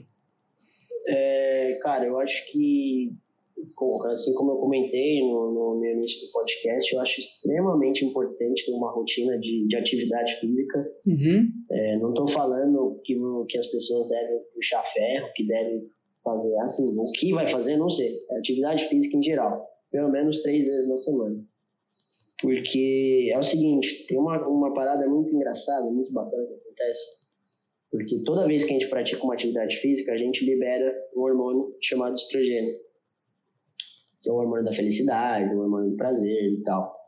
E isso já, já é comprovado cientificamente, tem vários estudos, que é, tem uma, um, fazer uma atividade física por pelo menos três vezes na semana melhora o seu sono, melhora a sua produtividade, melhora o seu humor, porque, como, como eu comentei, esse, esse hormônio que sai é, é a serotonina, aliás. Uhum. É o da felicidade, né, do humor. Uhum. Então, tem vários motivos aí, já, já dei vários motivos para a galera fazer exercício físico aí. Quanto à alimentação, eu também acredito que, que pega a mesma, a mesma, a mesma linha, porque é. já costumo dizer assim, o nosso corpo é um templo, né? E assim, o que, que acontece? A gente consegue terceirizar muita coisa da nossa vida. A gente consegue terceirizar atividades, você pode pedir para alguém fazer uma coisa para você, Você pode. Até cachê você pode terceirizar. Você pegou um cachê, viu que não vai dar pra fazer, você manda outra pessoa no seu lugar. Consegue terceirizar muita coisa. Mas a saúde é uma coisa que não dá pra terceirizar. Acabou aqui, isso aqui, esse corpo, acabou, acabou. Tem que fazer. Na hora que você estiver doente, você vai estar doente já era. É. Então, acho que deveria ser levado um pouco mais a sério a, os hábitos alimentares, até mesmo atrelado ao objetivo da, da, atividade física. Eu, por exemplo, eu no momento eu voltei há pouco tempo a fazer os exercícios aqui em casa, mas até porque no Brasil não está tendo academia, não está tendo nada disso. Né? Agora que voltou, uhum. mas eu ainda estou meio meio recluso de, de fazer, de estar em contato. E, mas eu, assim, quando eu, quando eu, faço, eu gosto muito de, de, de fazer, uh, de academia, por exemplo. E quando eu faço, eu, eu, realmente quero ter algum ganho. Eu nunca faço alguma coisa que não vai me gerar um resultado final. Então, se eu estou fazendo academia, se eu estou fazendo musculação, eu já fico pensando já que eu tenho que comer direito para alcançar tal objetivo, de tal corpo, de uhum. sei lá. Uhum. Isso daí vai com os objetivos de cada um. Mas mesmo correr, cara, caminhada, eu acho que é super importante fazer. É. Eu, eu gostaria de dar um. acrescentar esse ponto no sentido do seguinte: eu uma das coisas que eu aprendi mais aqui na Alemanha foi isso, cara, né? É, eu, você aprende seu, a como seu corpo funciona, por exemplo, né? Eu, eu sei que dois dias antes da minha prova, qualquer prova que eu vou fazer, eu tenho que parar de tomar cafeína. Se eu tomar cafeína, meu, meu, meu batimento cardíaco estoura no dia da prova, mano. Estoura. Caramba. Eu tenho que desintoxicar o meu corpo de cafeína, mano. É um, é um, objetivo que eu sempre, eu já, eu sei que é assim que meu corpo funciona. Não tem uhum. jeito. Ah, o segundo ponto é, eu, cara, uma semana antes de eu tocar alguma coisa importante, eu compro laranja, pepino, abacate em, em, em, quantidades Sério? absurdas, em quantidades absurdas, assim, eu vou comendo. Eu levo na mala ali, deixo no, no Tupperware lá, sei lá, eu, e vou, durante o dia tô lá me suprindo energia, energia é, vitaminas, e o que que, o que, que isso te, te... O pepino, por exemplo, é um, é um, é um vegetal aí muito prático e e que acrescenta muito para mim, por exemplo, porque é, cara, ele me, me ajuda na questão das vitaminas e tal, e é muito fácil de carregar, né? Às vezes você só dá uma lavadinha, eu, eu como sem nada, sem sal, sem nada. Pá, como assim mesmo, velho? Né? E aí, agora a questão do corpo, né? Outra coisa que eu, que eu, eu sou uma pessoa muito esportiva, assim, faço muitos esportes, musculação, jogo futebol, jogo handball, joguei tênis de mesa, joguei tudo quanto é esporte. Uhum. Uma coisa que me ferrou foi ter feito tanto esporte físico na minha vida e eu nunca ter me alongado depois. né? E aí é um negócio que hoje em dia eu fico mais tempo me alongando do que fazendo atividade física, cara. É, ainda mais Yoga, pra gente, né? Que tá é. o tempo inteiro lidando com ligamento, com nervo. Yoga é muito, cara, é uma parte grande da minha vida, assim. É uma coisa, é um momento meu, sozinho, tipo uma meditação ali. Uhum. E eu fico pego uma posição de yoga, eu fico três minutos. É, é, um, é uma eternidade. É uma eternidade. São os três minutos mais longos da sua vida. É, é, eu desafio aí alguém pegar uma posição de yoga e ficar. Põe lá no cronômetro ali, três minutos. Meu, é uma eternidade. É um negócio assim. É, uma, é, é muito engraçado isso, cara, que a, a, nossa percepção do tempo muda quando a gente está numa coisa que, tá, que foge da, do nosso normal, assim. Zona, da, da, zona de conforto, né? É, é. Com certeza. Eu, eu achei legal o exemplo do yoga, porque lá no, no Royal College tem um grupo de yoga, cara, hum. semanal. A, a faculdade tem um grupo de yoga dela. E é, é, é bacana porque tem a faculdade tem um departamento só de saúde e bem-estar. Uhum. De todos os tipos, assim, seja físico, seja mental, a faculdade oferece acompanhamento psicológico para quem precisa. é, o conselho tutelar né, deles é, é muito bom lá na faculdade. Tanto que, assim, eu uh, já, já vai partir aí para não sei quanto tempo que eu tenho uma tendinite no ombro, né? Às vezes ela ataca, às vezes não e tal. E eu consegui lá um apoio da própria faculdade, fisioterapia na faculdade, era para ter feito esse ano, mas aí todo mundo já sabe o que aconteceu. Uhum. É, e assim, o cara que vai lá fazer esse acompanhamento, é, ele era ex-atleta olímpico, entendeu? Assim, a gente recebe palestra de ex-atleta olímpico na faculdade. Então, então você vê a diferença de mentalidade. É. Você estava falando do que, que viu isso muito em Berlim, uma coisa que eu fiquei de cara, mas assim, de cara mesmo. Quando começou esse lance da, da pandemia, eu lembro que lá no Reino Unido, o primeiro-ministro tinha colocado como requisito do dia, um, é, acho que era meia hora, uma hora, liberado para a população tomar sol e caminhar. E eu fiquei, cara, como assim? Isso é um requisito, está rolando uma pandemia e você me coloca uma, um critério desse? Só que depois, isso no primeiro momento, depois eu fui, né, fui ah, pensar direito, meu, Reino Unido é, é nublado o ano inteiro. Então, um momento que tem sol, você não, você não, tem ideia da forma que isso afeta as pessoas. Assim. É. O inverno lá é, é, coisa de doido. A galera realmente, você vê que o humor fica diferente. Lá é nublado e chove o ano inteiro, ainda mais no norte. Londres acho que é até melhor o, clima. E, e aí o cara me dá um critério lá, você pode sair para caminhar e fazer. Então, e aqui, não. Aqui não teve nada disso. Fechou, fechou tudo, tá? Não sei o quê. Então você vê que as prioridades, né, cara, é algo cultural também. Apesar que eu acho que o, o, o brasileiro ele tem uh, já já tem assim esse espírito de esporte. Aqui no Brasil é bem legal, o espírito de esporte. É. Mas eu acho que quando a pessoa se torna, vai, vai passando o tempo, se torna adulta, eu acho que perde um pouco disso. É. Perde o hábito de, de, de fazer isso. É. Porque daí entra, né, rotina de trabalho, a gente sabe que é estressante. São Paulo é gigante, tipo, eu demorava uma hora, uma hora da minha casa para chegar na EMESP, para fazer aula de contrabaixo. O mesmo tempo que durava a minha aula, eu demorava para chegar lá. E então, a rotina é pesada, dá para entender o pessoal falar, não dá tempo. Realmente, às vezes o tempo que você está perdendo no trânsito, você podia estar tá praticando um exercício ali. Mas, mesmo que seja três vezes por semana, cara, eu acho que assim, já vai mudar a sua vida. É. E o que eu, que eu queria enfatizar, tá até no livro também, água. Água muda demais, cara. Água, assim, é, você não precisa fazer uma dieta mirabolante, mas tomar água direito, isso já vai te, te dar um, um outro um outro dia a dia. Seu corpo vai ser outra coisa. É. É, é, você falou do sol, né? Isso é interessante, porque aqui na Alemanha a gente toma vitamina D. Né? Então, isso, é, isso é, é um dilema aqui no Brasil. Porque até pouco tempo atrás tinha uma quantidade limitada, é, de limite do quanto podia vender vitamina D em cápsula, porque ela é medida em em unidades, né? E, e até pouco tempo atrás, uh, a dose recomendada, você vê, no, na, acho que era até na Organização da Saúde, Mundial da Saúde, uhum. era no mínimo 10 mil unidades por dia.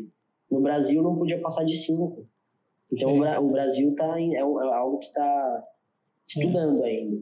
Mas eu, eu, também, eu tomo vitamina D. É, e aí, dizer, agora eu tô sem, mas... É, e aí a questão das vitaminas que eu tava falando, né? Porque o que acontece é que você muda a qualidade da, da, do, da, da, sua atenção, muda tudo, você muda o seu tempo de concentração, né? E muda a, a, o seu corpo quando você come é, é, aí, alimentos que, que são confortáveis para o seu intestino, seu estômago. O que, que acontece? Você tem a, o centro do seu corpo é a barriga, né? E aí, quando você ingere ele, alimentos com fibra e alimentos ali que tem vitamina e tal, o seu corpo ele relaxa, ele solta.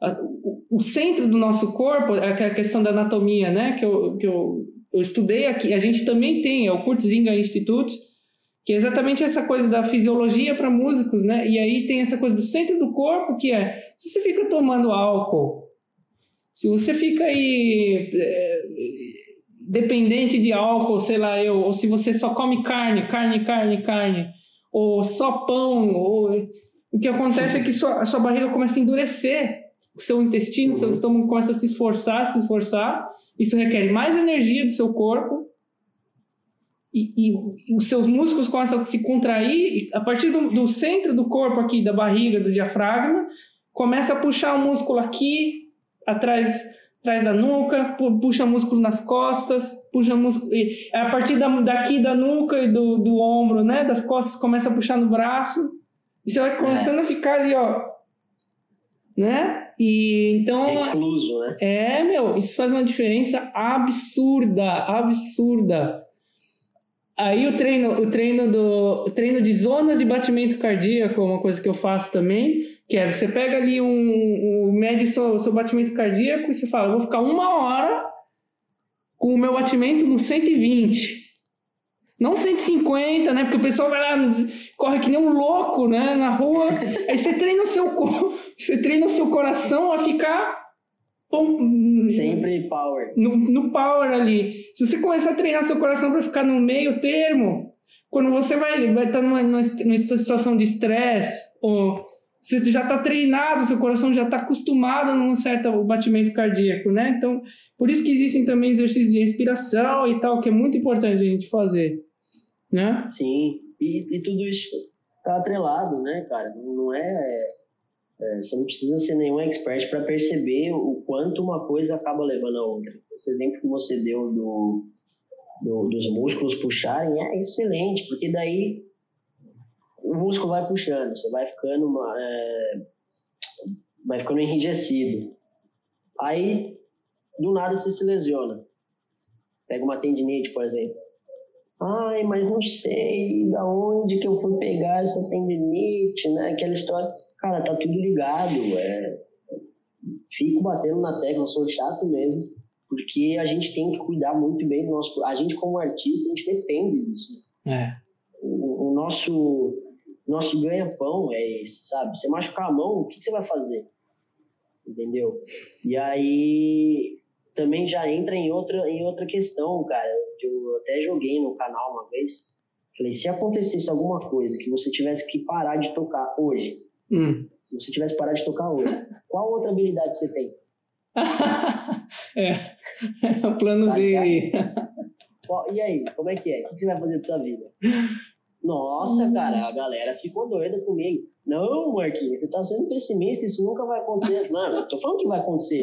Eu tô falando, se acontecesse algum acidente contigo, se tivesse parado de tocar hoje, que outra habilidade você tem? Vai ver como. É. Então, por isso que eu bato muito na, na tecla também, que as pessoas elas precisam pensar além do instrumento. Precisa entender outras coisas. Cara, é inadmissível uma pessoa não saber escrever um projeto. Um artista não saber escrever um projeto. Uhum. Não estou falando nem de inscrever. Tudo bem, não sabe inscrever na lei? Entendo. Entendo completamente. Mas se não tem a habilidade de escrever, de estruturar, pelo amor de Deus, é. cara, você não sabe editar vídeo? Ah, não, é. me desculpa, né? É. Então, assim, coisas que são, que são essenciais. O quanto menos dependente de outras pessoas a gente for, Cara, faz toda a diferença. Uh, como é que você faz? Você separa em parte 1, parte 2 ou você joga de uma vez? Então, como vai ser só duas horas, eu vou. Vou colocar em um só, mano. Ah, tá. É. tá geralmente tá sendo mais que, que isso? É, isso, é mais ou menos isso mesmo, duas, duas horas e meia. Eu fiz umas coisas de quatro horas, assim, mas. Quatro horas? Véio? Sério? Caraca. É, é. Fez, o, eu, eu preciso ouvir o da Valéria, eu não ouvi o da Valéria. É, a conversa do Pedro foi assim, cara. Se, se deixasse, ia falar mais umas duas ah, horas e meia, vocês assim. Vocês têm uma relação legal pra caramba, né? Tinha muita conversa pra pôr em dia. é verdade. Toda vez que a gente conversa é sempre uma coisa interessante que sai da conversa, assim. Sim, sim, com certeza. É, então, é, Aí eu tava, eu, eu falei, só que eu não tava gravando, que é que nessa pausa aí de 10 minutos que a gente fez, o Marquinhos ele tava aí fazendo os stories dele no Instagram, e aí ele tava falando da experiência dele com o Bojo Paradzik. E eu achei interessante essa história da pressão nos dedos, porque o que acontece também é, se você prende você tira os músculos, eles começam a se travar também, e o que acontece? A vibração não passa pela sua mão. Né? Uhum. Tem muita coisa de sonoridade que a gente deixa a desejar, às vezes, e às vezes é só porque a gente está tenso, né? Ou aplica Exatamente. pressão demais, né? Passar o helicóptero aqui. É. É, é, por isso, uma das coisas que eu mais sinto falta é meu apartamento lá em Manchester, porque não tem barulho nenhum. É verdade, silêncio. Casa no Brasil é complicado. é, então, cara, foi. Eu lembro que eu tive duas aulas com o Bojo. Foi ah. um, um dia, assim, um evento maravilhoso que aconteceu na minha vida. Porque, como eu disse no, uh, anteriormente no podcast, uh, eu, eu esperei, assim, sete anos da minha vida para conhecer esse cara. Meu professor hoje, o Irgi, ele foi professor do Boji, então, assim, é muito doido tudo isso, né? Uhum. Inclusive, eu acho que eu, eu, vou, eu vou até acabar seguindo seus passos, Gabriel, porque você foi o último aluno do Saxala, né? É. Eu acho que provavelmente eu vou ser o, o último aluno do Irgi. muito doido isso. O Brasil cara. dominando o mundo do contrabaixo aí. Nossa Brasil geração dominando. tá. Tá e... dando o que falar. Ah. Então, quando eu toquei para ele, eu fiz, fiz duas aulas com ele, fiz uma aula individual e uma masterclass aberta. Na minha aula individual, eu lembro que eu toquei elegido Botezinho e a dica que ele me deu nesse dia, foi uma aula muito rápida, que eu tinha concerto, uh, ele falou da, da minha mudança de uma corda para outra, né? Então, cara, ele, ele pediu para eu fazer essa mudança de uma corda para outra meio que deslizando a mão, assim, ao invés de tirar o dedo para depois colocar de novo. E parece super fácil de fazer, mas dá um trampo fazer isso daí, cara. Hum. E ele faz muito isso, né? É, é, você vê que a mudança de corda não fica tão perceptível, o que é, o, é, que é ótimo, né? Fica mais conectado. E aí, no dia que eu fiz a Masterclass aberta, aí eu toquei o Botezine, Uh, e aí ele falou para mim que. Ah, não, no, no, no, dia anterior mesmo, da, da pressão do dedo, ele falou do elegi. Eu elegi quase mais da metade, tudo no capotaço, né? E aí ele falou que eu podia diminuir bem a pressão, ia ficar mais relaxado para fazer vibrato também. Uhum. A, as mudanças de, de posição ia ficar mais fácil de fazer realmente foi uma coisa que assim eu, eu sempre tive uma certa dificuldade de, de, de um vibrato um pouco mais largo no capotasto. Eu, eu sou, sou satisfeito com o meu, meu vibrato na posição natural, mas no capotasto às vezes eu, eu sinto ele um pouco tenso, um pouco rápido. E tenho trabalhado nisso de deixar. É complicado, né? Fisicamente é, assim, é. é contra as leis da física. Assim você deixar um vibrato mais largo. E ele comentou isso. Uh, e aí, cara, no, no dia que eu fiz a Masterclass aberta, tocando Botezine, foi muito engraçado, que ele brincou comigo e falou assim, cara, você tá com um Kratenmar, um baixo de 40 mil libras e você tira mais som, pô. dá, pra, dá pra chegar mais perto do, do cavalete, aproveitar mais a sonoridade do instrumento ele ficou muito feliz com, com as aulas, foi um encontro bem legal, ele deu, deu bastante elogio mesmo, ele falou coisas bem legais que eu vou levar pro resto da vida. E aí ele me deu esses dois, três conselhos aí para eu, eu melhorar em relação à, à, sonoridade. Isso que eu achei bem legal, é, os exemplos de técnica que ele me deu é, não foi aquele tipo de de aula que o cara tá ali para corrigir, ah, você faz isso. Não, foi um detalhezinho que faz a diferença na hora da, do vamos ver ali. Ah. ah, isso é legal. É, é importante isso também, porque quando você. Existem dois tipos de aula, né? existe aula de masterclass e aula que é uma coisa que você vai construir ali, né?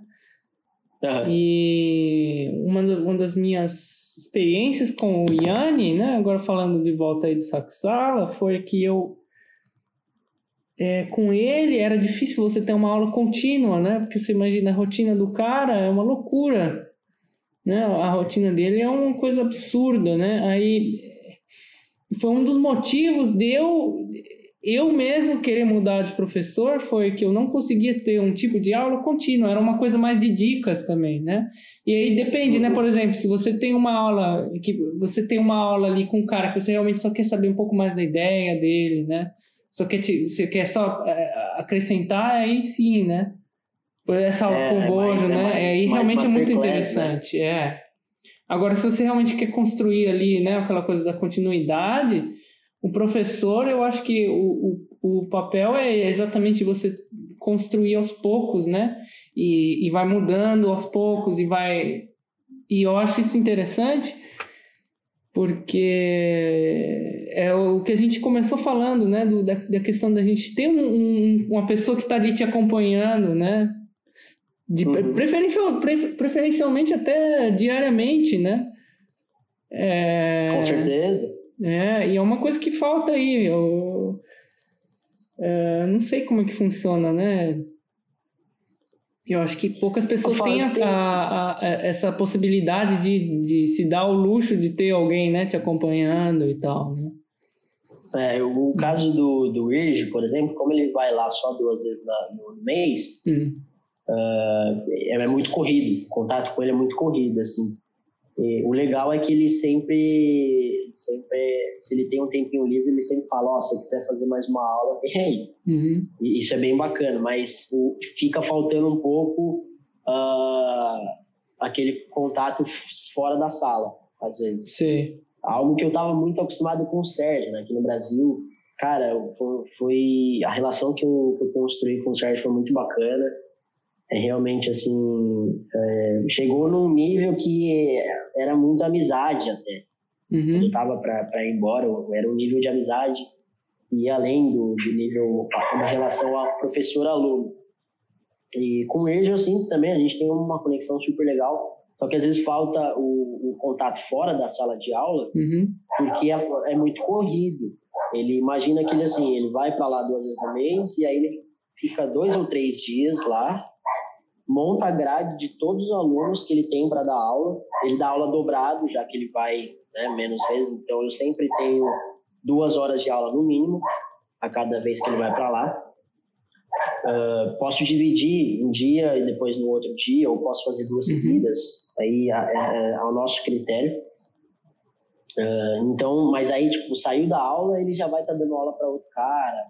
Aí ele começa às nove e meia da manhã, vai acabar às seis da tarde, sete da, sete da noite. Uhum. E aí, com certeza, como eu comentei, ele já tem uma certa idade, acabou a aula, ele vai curtir, vai, vai ficar no, no hotel, enfim. E o, o engraçado, enquanto você estava comentando isso da troca de professor do Iane para o Esco, uhum. uh, o, o que o... Eu lembro que quando eu conheci o Esco naquela vez, até voltando à questão do bojo, o Esco me falou a mesma coisa da relação do cavalete, né? Tocar um pouco mais Sim. perto do cavalete e tal. E, e, é uma coisa que eu tenho, uh, digamos assim, tenho descoberto a cada dia, né? A sonoridade. Eu sempre tive muito receio de tocar perto do cavalete por causa do som, uhum. da qualidade do som. Eu tinha medo de tocar perto do cavalete e escrachar e não consegui produzir um som, um som bacana. E o professor que me ajudou muito com isso foi o Virgil, cara. O meu som é totalmente diferente do que era antes. Eu acho que eu tiro o dobro do som que eu tirava uhum. hoje em dia. Uh, mas como eu passei muito tempo tocando numa região confortável, volta e meia eu ainda uh, subo um pouquinho o arco ali, tá mais perto do espelho. É. É, é sonoridade, muda, né, de estilo, de, de música. Você tocar uma coisa clássica no cavalete já. Uh, Exatamente. Né? Você toca ali um Van Hal no é, cavalete, é um negócio meio triste, né? Uhum. Isso é um, uma coisa bacana também que antes de, de estudar com o IRG, a gente tinha, né, assim como você, toquei muito tempo na orquestra jovem, na, na estadualzinha, tinha conhecimento de repertório de orquestra, um conhecimento legal, porque a estadualzinha só faz coisa standard que realmente a gente vai usar para nossa vida inteira. Uhum. Eu acho muito legal esse trabalho da orquestra. Mas eu não tinha consciência dos estilos, cara. Eu, se, eu, se eu tivesse que fazer uma audição de orquestra, é, eu provavelmente tocaria o Rigoletto da mesma forma que eu tocaria o Otelo e, e o recitativo da nona meio parecido. Eu não tinha, eu não tinha muita a concepção dos estilos, né? E, e fica cada vez mais difícil, ainda mais quando é no mesmo período. Como é que você vai tocar Brahms diferente de Mahler? Uhum. Como é que você vai tocar Mahler diferente de Strauss, né? ter, ter essa, essa noção realmente acho que não é muito fácil. Não sei como foi para você, mas para mim eu não hum. tinha muito isso. E, e, lá no Royal College a gente tem duas audições por ano de com biombo, é tipo um simulado de orquestra. Ah. E, e aí eles dão as notas, as maiores notas, uh, o pessoal, a gente acaba, quem ganha as maiores notas toca na, nas cadeiras da frente durante o ano letivo, tem muito projeto de orquestra, a gente toca muito em orquestra em, em ópera, em orquestra de corda, tem vários projetos legais na faculdade. E aí o meu último feedback, que além de ter, a, a gente faz a prova com biombo, e eles escrevem o feedback no papel, a nota hum. e o feedback da prova, né? E aí tem lá afinação, é, tempo, é, sonoridade, tem os, os, tudo dividido bem legal lá. E um, uma coisa que estava no feedback, eu fiquei muito feliz, é que realmente eles colocaram, a banca era o chefe de naipe e a concertina da BBC.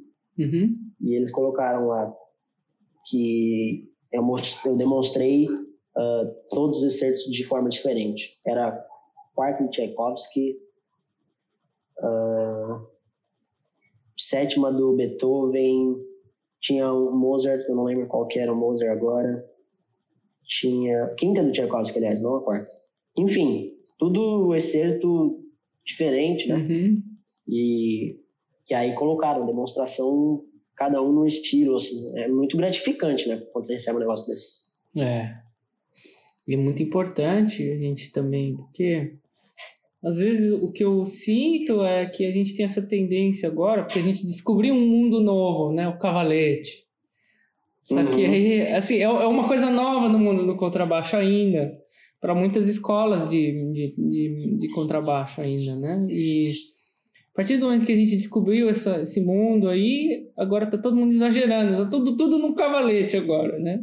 É, eu, eu fiz uma aula, eu fiz uma aula, eu, eu nunca vou esquecer, não vou nem falar o nome do professor, porque é muito triste isso. Que eu toquei, eu toquei o excerto da terceira de Beethoven, a heróica, né?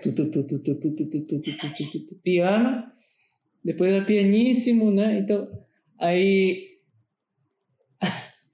Aí ele falou assim pra mim: agora toca no cavalete. O excerto do Beethoven? É, o espicato ali, piano no cavalete, na ponta, na ponta, e no cavalete. Eu, gente! Essa eu não tinha ouvido ainda. e aí, e assim, não soa, não soa, mas virou uma coisa é, assim também que, que foge um pouco aí do, do nosso. Então tem que sempre tem que ter um, um, um, Eu fico ainda assim, eu gosto de tocar muito no espelho, principalmente coisas que eu, que eu, que eu, que eu quero ter mais. É, como é que eu posso falar? Brincar com o, a velocidade do arco, por exemplo. Então, às vezes eu quero manter uma dinâmica, mas eu quero usar mais arco, né? Porque quando você toca um cavalo, você tem que usar menos arco, menos peso, né? E menos velocidade de arco, que eu digo, né? Então, o que que acontece? Se eu quero tocar alguma coisa com mais velocidade de arco, aí eu... Principalmente com o conceito clássico, tem aquela coisa da, que a gente chama em alemão, né? De Schwung, que seria o swing, né? Alguma coisa assim, uhum. parecida. O molejo no Brasil, né? Molejo. Então você tem que ter esse molejo ali, não, não pode ficar tocando ti, ti, ti, ti, ti, né? Tem que ter um. Sim. E isso é uma coisa é, que o, o Sérgio é um, é um, mestre. O Sérgio de Oliveira, ele é um mestre é, do molejo, cara. Ele é, cara. ele. Ah, eu não sei explicar, cara. Eu... É. É um um talento para fazer aquilo que é inexplicável. É. Eu fico, fico de cara, assim mesmo. E, e é um, um arco, parece que ele tem 5 metros de arco, mano. É. Ficava, cada aula que eu fazia, eu ficava olhando e falei, meu, como? Como você faz isso? É realmente, eu, eu acho que é um dos pontos mais fortes que ele tem, né? O, o som escuro, bonito, e com a, com a reverberação legal. Ele tocando uh, excerto de, de Beethoven, uh, Mozart, cara, é. é fora da curva. Isso aí é uma coisa que eu, eu voltei, acho que em 2018 eu fiz uma aula de um excerto, acho que foi a nona de Beethoven, o, o recitativo. Uhum. E aí ele, ele falando exatamente disso aí, falando da, da velocidade de arco e deixar a nota soando, né? a reverberação uhum. da nota, né? Isso é uma coisa que, que o que acontece quando você toca no cavalete é você tem mais harmônicos. Então, logo, o que acontece? Quando você tem mais harmônicos, você tem os. Aí, ó, como é que é no Brasil, Gabriel? Fala. É. Quando você tem mais harmônicos, o que acontece? Seu som fica mais. penetra mais. Uhum. Ele tem uma coisa de penetrar mais ali no. O que acontece? Quando você toca em naipe, por exemplo, a gente fala, ah, se o cara, tal cara toca desafinado, ah, o cara toca forte demais, né? E uhum. isso tem muito a ver com, com a questão do cavalete também, porque o cavalete, quanto mais harmônicos você, você faz num instrumento, mais difícil é de afinar. Então, quanto mais grave, uhum. porque é o seguinte, né? Quando, quando o instrumento é muito agudo, ele não, não, não faz muitos harmônicos. Ele não produz muitos harmônicos, não produz tanto quanto uma tuba, por exemplo. Ou um contrabaixo, né? O contrabaixo é um dos instrumentos daí que, que tem mais harmônico, produção de harmônicos da, da orquestra.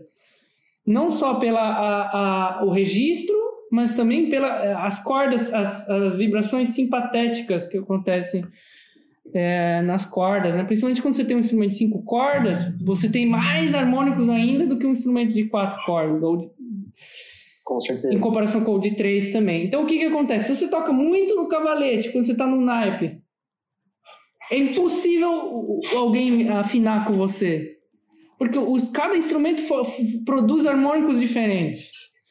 Uhum. Né? Então, e aí tem outra coisa. Quando você toca no instrumento de orquestra, a mensura é maior. E aí, se você usa uma corda com a tensão igual, né? Porque essa questão da afinação me deixa maluco, Marquinhos. Porque tem gente que não, não entende ainda.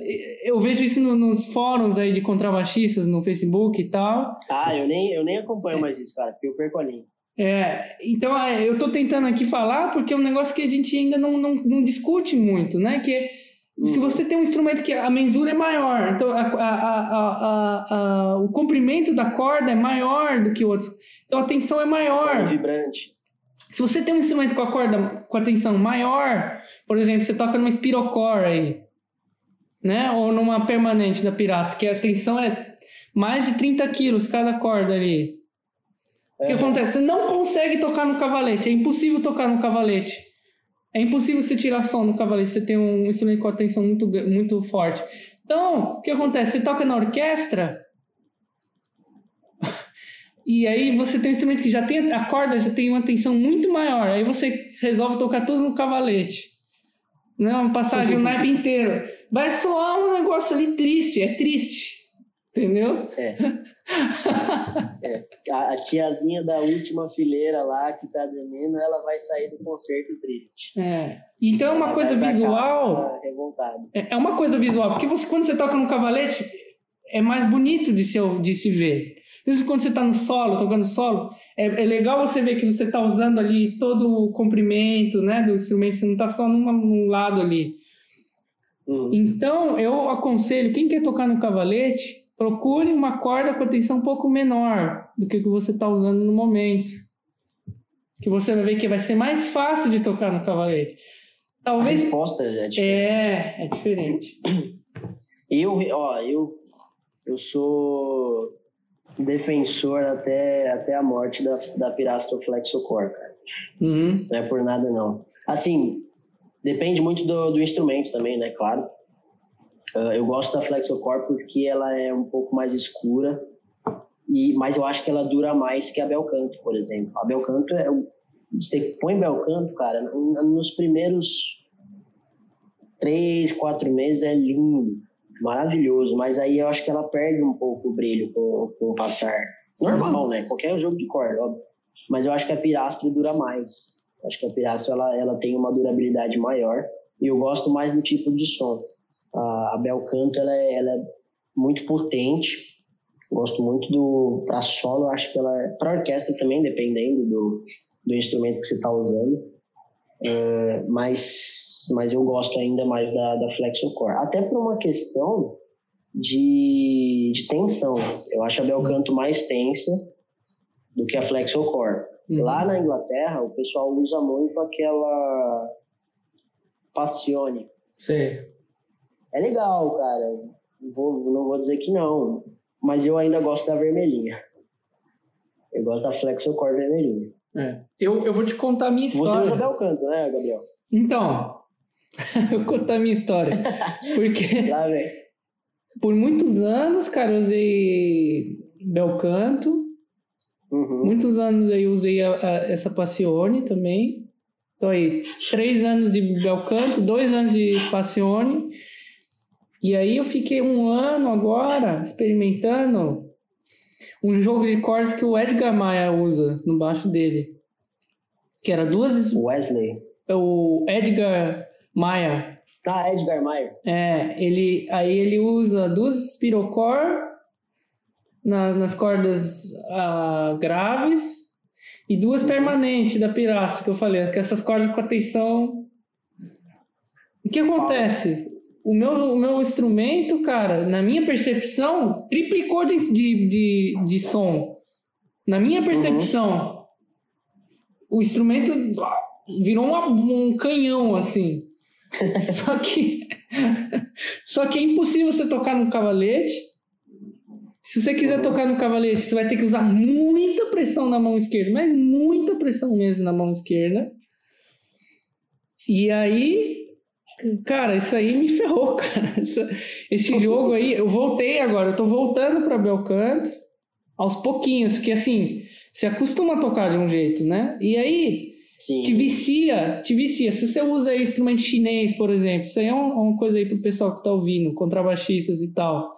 Se você usa instrumento chinês, eles chegam com muita atenção então aí você põe lá uma. Você põe uma corda aí com maior tensão, vai ficar.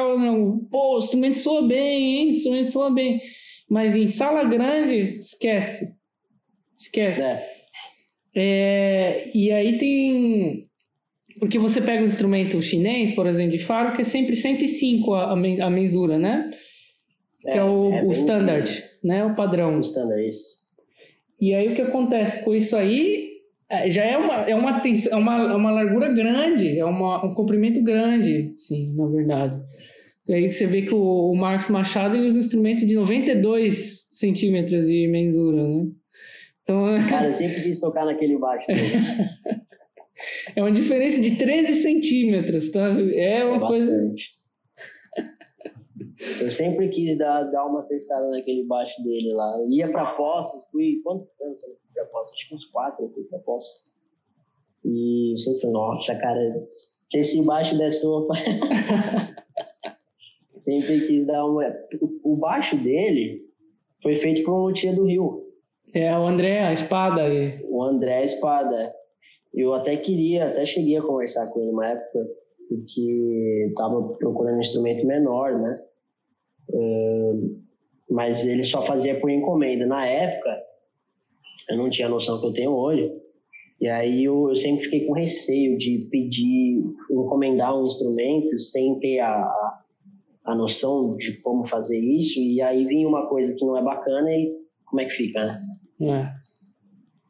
Tem, a, a gente tem que ter esse, esse, esse conhecimento também, que eu acho que é um pouco é um enigma. Você vê violino tem de monte. O pessoal geralmente compra já um violino usado e tal. Dificilmente o, pessoal fala o estudante, né? Uhum. Dificilmente o estudante vai mandar fazer o violino. Ele vai comprar um que já está pronto, que já vem, leva para o fulano tocar, leva para o outro, não sei o quê. Agora, contrabaixo, tem muito contrabaixo novo saindo. Muito contrabaixo sendo construído agora. E, e aí eu fico, fico, sempre tive um pouco de receio de mandar construir um instrumento sem ter o conhecimento disso, né? Exatamente. Você, ó, isso é experiência minha também. Nunca encomende um instrumento. Sabe por quê? Você não sabe qual que vai ser o resultado, né? É igual, igual jogar na loteria. Então, né? É eu um acho, problema. Eu acho um pouco arriscado. É.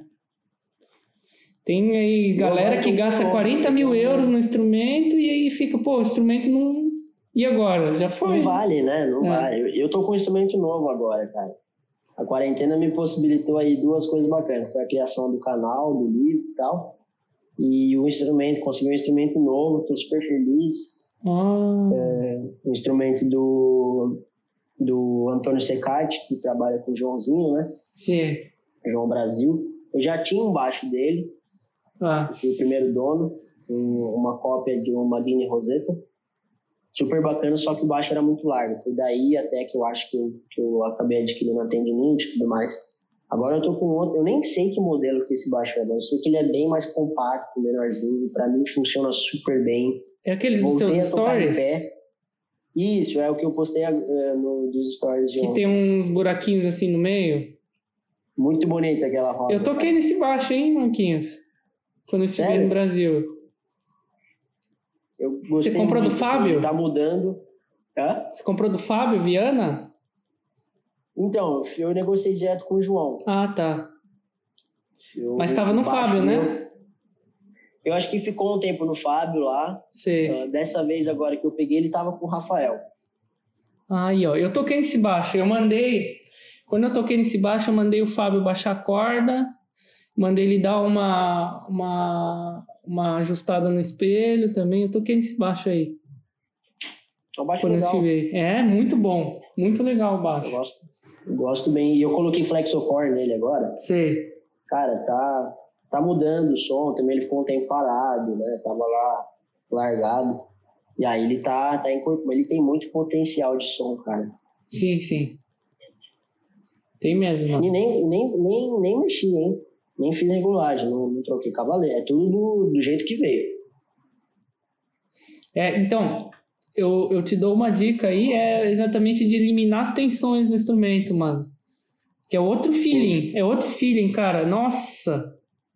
O meu instrumento ele tava numa tensão tão ferrada que agora que eu soltei, o instrumento agora tá vibrando mais, né? Um outro tipo de vibração que a gente é muito legal isso, cara. Aí você consegue cara, estudar diferente. É, então, você é. segue o, o Bojo, né? Aonde? Ele tem conta? Ele tem no, no Instagram agora. Não, tá eu não sigo não, mano. Cara, ele, ele ah. tá postando umas coisas legais lá no Instagram. E esses dias ele postou um vídeo, ele mexendo no, no estandarte. Cara, ele, ele com, com um dedo só, assim, ele mexendo no estandarte, estandarte balançando pra caramba, super solto. Assim, tensão zero. E o Bojo, Bojo é. Ele é tarado por contrabaixo, né? Uhum. O Bojo, assim, ele. Cara, ele foi tocar lá no, no college, quando ele foi dar aula. Ele tem uma, uma peça de madeira, tipo um pódio, não é tão alta, mais ou menos assim. Ah. Só que o pódio ele tem vários furos. Cada furo desse pódio faz o, o contrabaixo reverberar de um jeito, Gabriel. Você, você vê o, o nível do cara. O equipamento dele de câmera, eu carreguei o equipamento dele que ele pediu ajuda, uma mala gigante. Ele, ele que edita todos os vídeos dele, mano. Ele grava uhum. tudo, ele posiciona a câmera, ele que edita. Saca? Então, mais um exemplo aí. Se, se o cara parasse de tocar hoje, ele ia, ele ia ganhar a vida editando vídeo, sabe? Ele sabe fazer outras coisas. E, e além disso, ele, ele faz o próprio breu. Ele é muito empreendedor, na minha opinião. Ele, fa, ele faz um, um blend lá, uma mistura de vários breus, uh, mas ele tem a receita dele, digamos assim. E ele está em contato agora com uma fábrica, uma empresa de breu, não sei qual que é, para fabricar um breu do jeito lá que ele faz. E aí ele postou esses dias que é a segunda, segunda leva de breu que a fábrica faz que fica do jeito que eles queriam. Provavelmente ele vai lançar a linha dele de breu já, em algum pouco tempo. E as cordas, cara, corda também. Ele tem um esquema com uma empresa lá de corda que a corda, acho que é uma, essa empresa só faz corda para ele. Ele tá Caramba. tá vendo, testando se, se funciona, porque acho que uma hora também ele vai lançar a linha de corda. Caramba, Sério. mano. Te juro. Que legal. É, então, é nesse eu, nível, cara. É, eu conheci um, eu tenho um contato com os alunos dele, né? Alguns alunos dele, o Gonzalo, Jimenez, aí tem o Thomas uhum. Lai. Aí o Thomas Lai já tá, é aluno dele há 9 anos, 10 anos, não sei, muitos anos já, aquele aluno, né? E o Thomas, ele, uhum. ele, cara, é impressionante como os alunos dele tocam muito parecido. É asiático, né? Isso, exatamente, cara de Hong Kong. Ah, eu conheci. Thomas, ele é uma figura, esse cara. O Thomas, você ouve ele, ele chegando a um quilômetro de distância, você ouve a risada dele. Você sabe que ele tá chegando. Toca, e ele toca muito bem, cara. É, o Thomas é brother meu, porque a gente fez Baden-Baden junto, aliás. Também. Foi, ele comentou comigo. Conheci ele lá no Tirol. Ah, olha aí. Tá vendo? Ele fez lá o festival também. É. Esse cara aí, eles tocam muito parecido. Sim, o, o, sabe o Felipe? Acho que vocês se conheceram em Praga. Brasileiro. Sim, sim, sim, sim, o Felipe. Ele vai lá estudar agora com o Borja. Olha lá, que legal. Mais um aluno brasileiro. Tem, a, tem uma menina, né, a Carol. A Carol estuda com ele. E Lucerna? a Carol acho que estuda com ele na, na Suíça, uhum. Lucerna. O Felipe vai para a classe de Freiburg. Ah, ele vai estudar em Freiburg, que legal. É. A minha namorada provavelmente ela vai fazer o doutorado dela lá em Freiburg também, de violino. Sério? Violino. Uma universidade super renomada. É. Muito legal, mano. O Brasil conquistando. É, mano. Aos poucos aí a gente vai. A gente tem professores no Brasil, cara, que não tá perdendo para ninguém, mano. Não tá. Não, cara. Não perde, né? É, e o que eu falo aqui que os, os, os professores são a chave, mano, pro, pro nosso país aí sair dessa, mano. Sim. Os professores, mano. Concordo totalmente. Eu só vejo aí nos países asiáticos, é isso que é a diferença, mano. China aí tava num, num tempo tão terrível, né? Coisa da revolução cultural e uhum. gente morrendo e, meu, e agora eles se reinventaram, né? Eles já são o quê? Potência aí mundial, cara. O, qual que foi? O que, que eles fizeram? Educação. Coreia, Japão. Investimento, educação. Investimento, investimento na educação, né? Só isso, mano. O resto vai. Acontece, mano. Mas tem que começar na base. Eu te perguntar. Ah. Uh, você que foi algumas vezes lá para a China, você sabe dizer por que, que tem essa, essa importação deles de turnê, levar orquestra para lá e tudo mais? Por que, que é um mercado tão grande isso? Porque eles têm concerto, é, salas de concerto em tudo quanto é lado agora.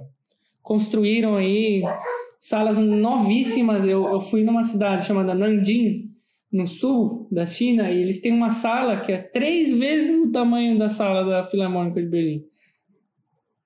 Né? Eles têm três ou quatro salas de concerto, uma de música de câmara, uma só para ópera, aí duas de concerto, e aí se... é uma infraestrutura, é um negócio que a gente ainda não viu na história da humanidade, uhum. né? E aí eu isso, né? eu não faço propaganda nem nada, mas é uma coisa absurda, é uma coisa que, que o ser humano, o poder do ser humano é muito forte, cara. Você vai lá, eu fui para Beijing, você vai na muralha da China, cara, você percebe, peraí, a história desse país é isso, sabe? Os caras se juntam e fazem uma, uma coisa assim que você nunca viu na sua. É um absurdo, é quilômetros e quilômetros e quilômetros de muro, cara, assim. Você fala, caramba, naquela época, os caras.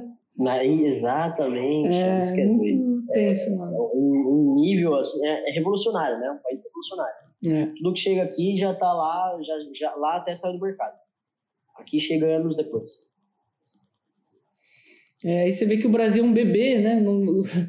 Os países milenários aí, né? Civilizações milenares, e o Brasil ainda tem que 500 e poucos anos, né? Então, A gente ainda... Naquelas, né? Ainda é. foi, foi colônia até 1800 e pouquinho ali. Então, tem muita coisa para acontecer ainda, cara. É. Coisa que a gente nem, nem, provavelmente nem vai ver também. Com certeza, mano. E aí, fica aí. O, a, a conversa que a gente está tendo é, é uma coisa que a gente tem que pensar, né? Eu, eu gosto de ouvir essas conversas, eu, eu sei que dá, eu não ouço, por exemplo, eu faço uma conversa aí, fiz as conversas com o pessoal, eu, eu ouço editando, né? Tal, e depois eu vou ouvir talvez daqui um ano ou dois anos de novo, né, a conversa. E muda, uhum. muda o ponto de vista, mas porém a conversa está ali, então é importante a gente deixar isso registrado, os nossos pontos de uhum. vista, e eu deixar essa plataforma para o futuro também, né? Com certeza, é, é, o é o mesmo caso que eu tô, eu tô tendo ali com as lives. Uhum. Eu também deixo tudo tudo salvo, tudo bem estruturado. É, porque, cara, eu, honestamente, assim, eu acho que é o, é o tipo de coisa que, que a gente faz que a gente mais aprende. É. Abre a oportunidade da gente ter uma conversa mais eh, elaborada, né, mais profunda, saber o ponto de vista das outras pessoas, formar opinião, refletir sobre a opinião dos outros. Então, no, no caso aqui, você está fazendo bem é, praticamente aí 90% é só contrabaixista. Uhum. E então você vê aí o, os pontos de todo mundo, Valéria, Pedro, gente que tá no Odesp lá, eles estão quantos anos? Acho que a Valéria vai completar 25 anos logo, se já não completou, de, de OSESP. E e aí pega um aluno, o vi que fez com Venâncio também, tá lá na França, arte francês, outra, outro estilo, sabe? A gente aprende pra caramba. Eu com as lives, cara, tem, tem live que eu fiz que eu nem acreditei, assim. Nunca vi o Baldini na minha vida, nunca falei com o Baldini na minha frente, fiz uma live com ele. Quanto eu aprendi nisso daí. Uhum. O Edu Ribeiro. Edu Ribeiro, cara. Eu sou muito fã, né? É, um gênio. é, eu sou muito fã é um do Edu Ribeiro. Também. É, e aí, essa galera, isso que é interessante, o... Você falou um negócio que é certo mesmo, que agora a maioria do pessoal é contrabaixista, né? E eu tô, eu tô tentando sair disso. Tá difícil, tá difícil. Mas, por exemplo, a questão do Edu Ribeiro, cara, é que o músico popular brasileiro, principalmente cara que toca percussão, bateria, o cara que faz o ritmo, o groove, o, o, feeling da música, o time, mano. Chivung, chivung. É, esse é o cara que carrega tudo, cara. Ele carrega a música ali, ele manda, né, mano? Ele manda no grupo, velho. É, e... é, o, é o, é o carro-chefe, né? Eu, eu sou Edu... muito fã desses caras, mano.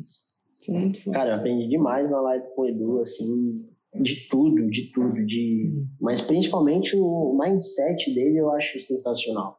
Hum. Poderia cara, falar sobre cara... isso? Eu tô curioso, mano. É? Fala um pouquinho aí, dá uma palhinha pra gente. Cara, o, o Edu, é... ele, ele é o tipo de cara que ele não não tem muito tempo para perder com, com, conversinha, com papo. O negócio do Edu que eu percebi é a execução. O Edu faz, uhum. ele age, é atitude. Ele estu... ah, tem dificuldade, não interessa. Vai lá, vai lá e aprende, faz e, e passa por cima. Meu prim... Olha só como é que foi a primeira vez que eu vi o Edu. Eu nem sabia quem ele era. Ó, uhum. ignorância minha. Eu não sabia quem ele era. Eu não sabia o nome dele e tal. Foi lá na Imesp, eu tinha ido, acho que eu fui fazer uma, um vídeo com a, com a Adriana Skin, uma coisa assim. E aí a gente tava conversando, ele sabia quem eu era. Aí a gente conversou ali rapidamente, perguntando como eu tava lá e não sei o que, não sei o que. E aí eu fui falar para ele de. Não sei por que a gente entrou na, na, no papo de, de custo de vida, que foi uma época que eu tava bem, bem complicado de, de grana lá. E aí eu entrei nessa, nesse papo, eu sei que chegou alguém ali, acho que a Adriana chegou. E aí ele tava, ele tava meio na correria. Aí ela falou, ah, vou ter que roubar o Marquinhos agora. Eu falei, não, sem problema, ele ia começar a contar a história triste aqui, pode até levar ele. Brincou assim comigo, né? E, cara, isso daí foi um choque para mim. É, depois, quando eu fiz a live com ele, esse, esse ano, isso daí aconteceu em 2018, acho, esse hum. episódio hum. com ele. Depois, quando eu fui fazer a live com ele, eu realmente vi, cara, ele não, não dá desculpa, sabe? Não tem, ele não, não perde tempo com, com dificuldade, com história triste. O que tiver que fazer, ele faz. Foi uma coisa que eu aprendi com ele. Então, assim, tem, todo mundo tem problema, entendeu? É. Todo mundo tem problema. A vida é difícil para todo mundo. Para uns mais, para outros menos. Só que o jeito que você lida com isso é diferente. E aí que entra o mindset do Edu. O Edu tem um mindset muito forte. Ele, ele vê um problema, ele resolve. A percepção que eu tive. E o que eu até perguntei para ele na live, que ele ganhou 300 Grammy, né? Eu uhum. achava que ele tinha ganhado dois. Dois é que é computado, que mostra lá, mas na verdade ele ganhou outros ainda. Ele tava contando na live, que ele nem foi receber. O cara, o cara recebeu, ele ganhou Grammy e nem foi receber, ficou sabendo pelo telefone, sabe? Desse jeito, dele. E, e, eu falei, sempre foi uma coisa que você almejou, você sempre quis ganhar um Grammy. Ele falou, cara, nem esperava. Quando você faz um trabalho desse, você está se importando com a música, com o nível de trabalho que vai ser feito. Depois que, eu, que veio a produção falar, olha, o álbum ficou muito bom, vamos escrever vocês no Grammy. Mas assim, você fazer um álbum pensando no Grammy, nunca tive isso. Foi o que ele falou para mim. E uma coisa que ele falou que ele aprendeu com. Uh, não sei se foi o Hamilton foi Ivan Lins, eu não lembro qual artista que ele hum. tocou aí. Que ele falou que ele aprendeu com esse artista. Um, quando o respeito com o público. Quando a, a, alguém vai lá assistir o seu concerto, vai lá assistir o seu show, seja música popular, seja, seja orquestra. É que orquestra é um, como é um grupo muito grande, né? Às vezes um erro que você comete, o colega do lado cobre, uhum. ou nem as pessoas nem percebem. Mas por isso que às vezes tem muita gente, já vi gente tocando despreparado no concerto, tipo, uhum. cabeça. E aí o Edu falando desse, desse show, ele falou, cara, é, esse artista virou pra gente e falou assim, essas pessoas saíram da casa delas, estão disponibilizando do tempo delas, elas pagaram para estar tá ali, e, e olha a responsabilidade do artista. Talvez seja a primeira vez que essa pessoa tá, esteja assistindo um show, esteja assistindo um concerto. Você vai ser o responsável se ela vai voltar ou não. Então, a, a nossa cabeça, cara, a, a, gente às vezes vira automático pisar no palco, né? Viar é mais um concerto e tal. Só que a gente esquece que provavelmente sempre vai ter alguém ali que nunca teve ali naquele ambiente. E é da nossa responsabilidade, responsabilidade formar a opinião daquela pessoa, né? transmitir alguma coisa para aquela pessoa e se ela vai voltar a te assistir ou não. Cara, isso é, é muito duro. Foi uma, uma live assim que expandiu minha cabeça 300 milhões por cento. É, é interessante que você é falou que esse, esse mindset, essa, essa mentalidade pode ser aplicada para qualquer profissão. Né? Você vê aí, você vai, você, é, por exemplo, garçom, né? uma pessoa que lida com as pessoas, você tem a todo momento a possibilidade de você trocar uma coisa positiva ou negativa com a pessoa, né? Exato. Isso, isso é, é, não é nem. É isso que é legal. Não é, não é nem coisa de profissão, é, é, é. de ser humano, né, cara? É. Eu vi até uma frase ontem. Uh, na maioria das vezes, uma, uma mesma experiência ela é boa e ruim ao mesmo tempo. O que muda é a sua perspectiva, uhum. sua visão sobre aquilo. Então, cara, o que eu mais tenho, tenho uh, feito, não agora, mas, mas bem no começo da quarentena, principalmente, eu ouvi tanto livro de desenvolvimento pessoal, cara, que me, me expandiu a cabeça, me levou para outros, outros horizontes, assim, eu acho que é importante. Aí, aí, entra a questão da saúde mental, que a gente comentou também no começo do podcast. Que a gente tem que cuidar, assim, da, do, do nosso mindset. É. Mano, muito obrigado pela conversa. Estou muito feliz da gente ter trocado essas informações, da gente de ter conversado aí tão tão fácil, né? Foi uma conversa que fluiu, né? É uma coisa que eu, eu gosto de conversar com pessoas que a conversa flui assim, horas, horas, horas e pronto. Putz, já foi tudo isso, já, né? Então, é. obrigado aí, mano. Imagina, cara, eu que agradeço, parabenizo, viu, a sua iniciativa, achei sensacional o projeto que você está levando de fazer podcast. Eu acho super importante, é algo que está em alta também, né? Hum. Podcast hoje em dia está em alta. Então, mano, super parabéns. Parabéns pelas suas conquistas. Vi lá Obrigado. também do, do mestrado. É. E, cara, orgulho, né? Orgulho. Feliz por ter a sua amizade também. Eu também, igualmente, tá assistindo mano. aí, peço que apoie o projeto do Gabriel, que é um menino sensacional. É, eu tô aprendendo muito com você, cara. Eu ainda tenho que aprender a, a me promover melhor, a, a ter, tomar um tempo para fazer essas coisas também, né? Muito obrigado aí, mano, por dar o um exemplo para mim também. é, imagina, mano. Tamo junto.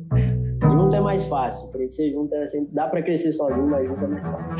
É isso aí, mano. Grande abraço, então. Falou, mano. Tamo junto. Tchau.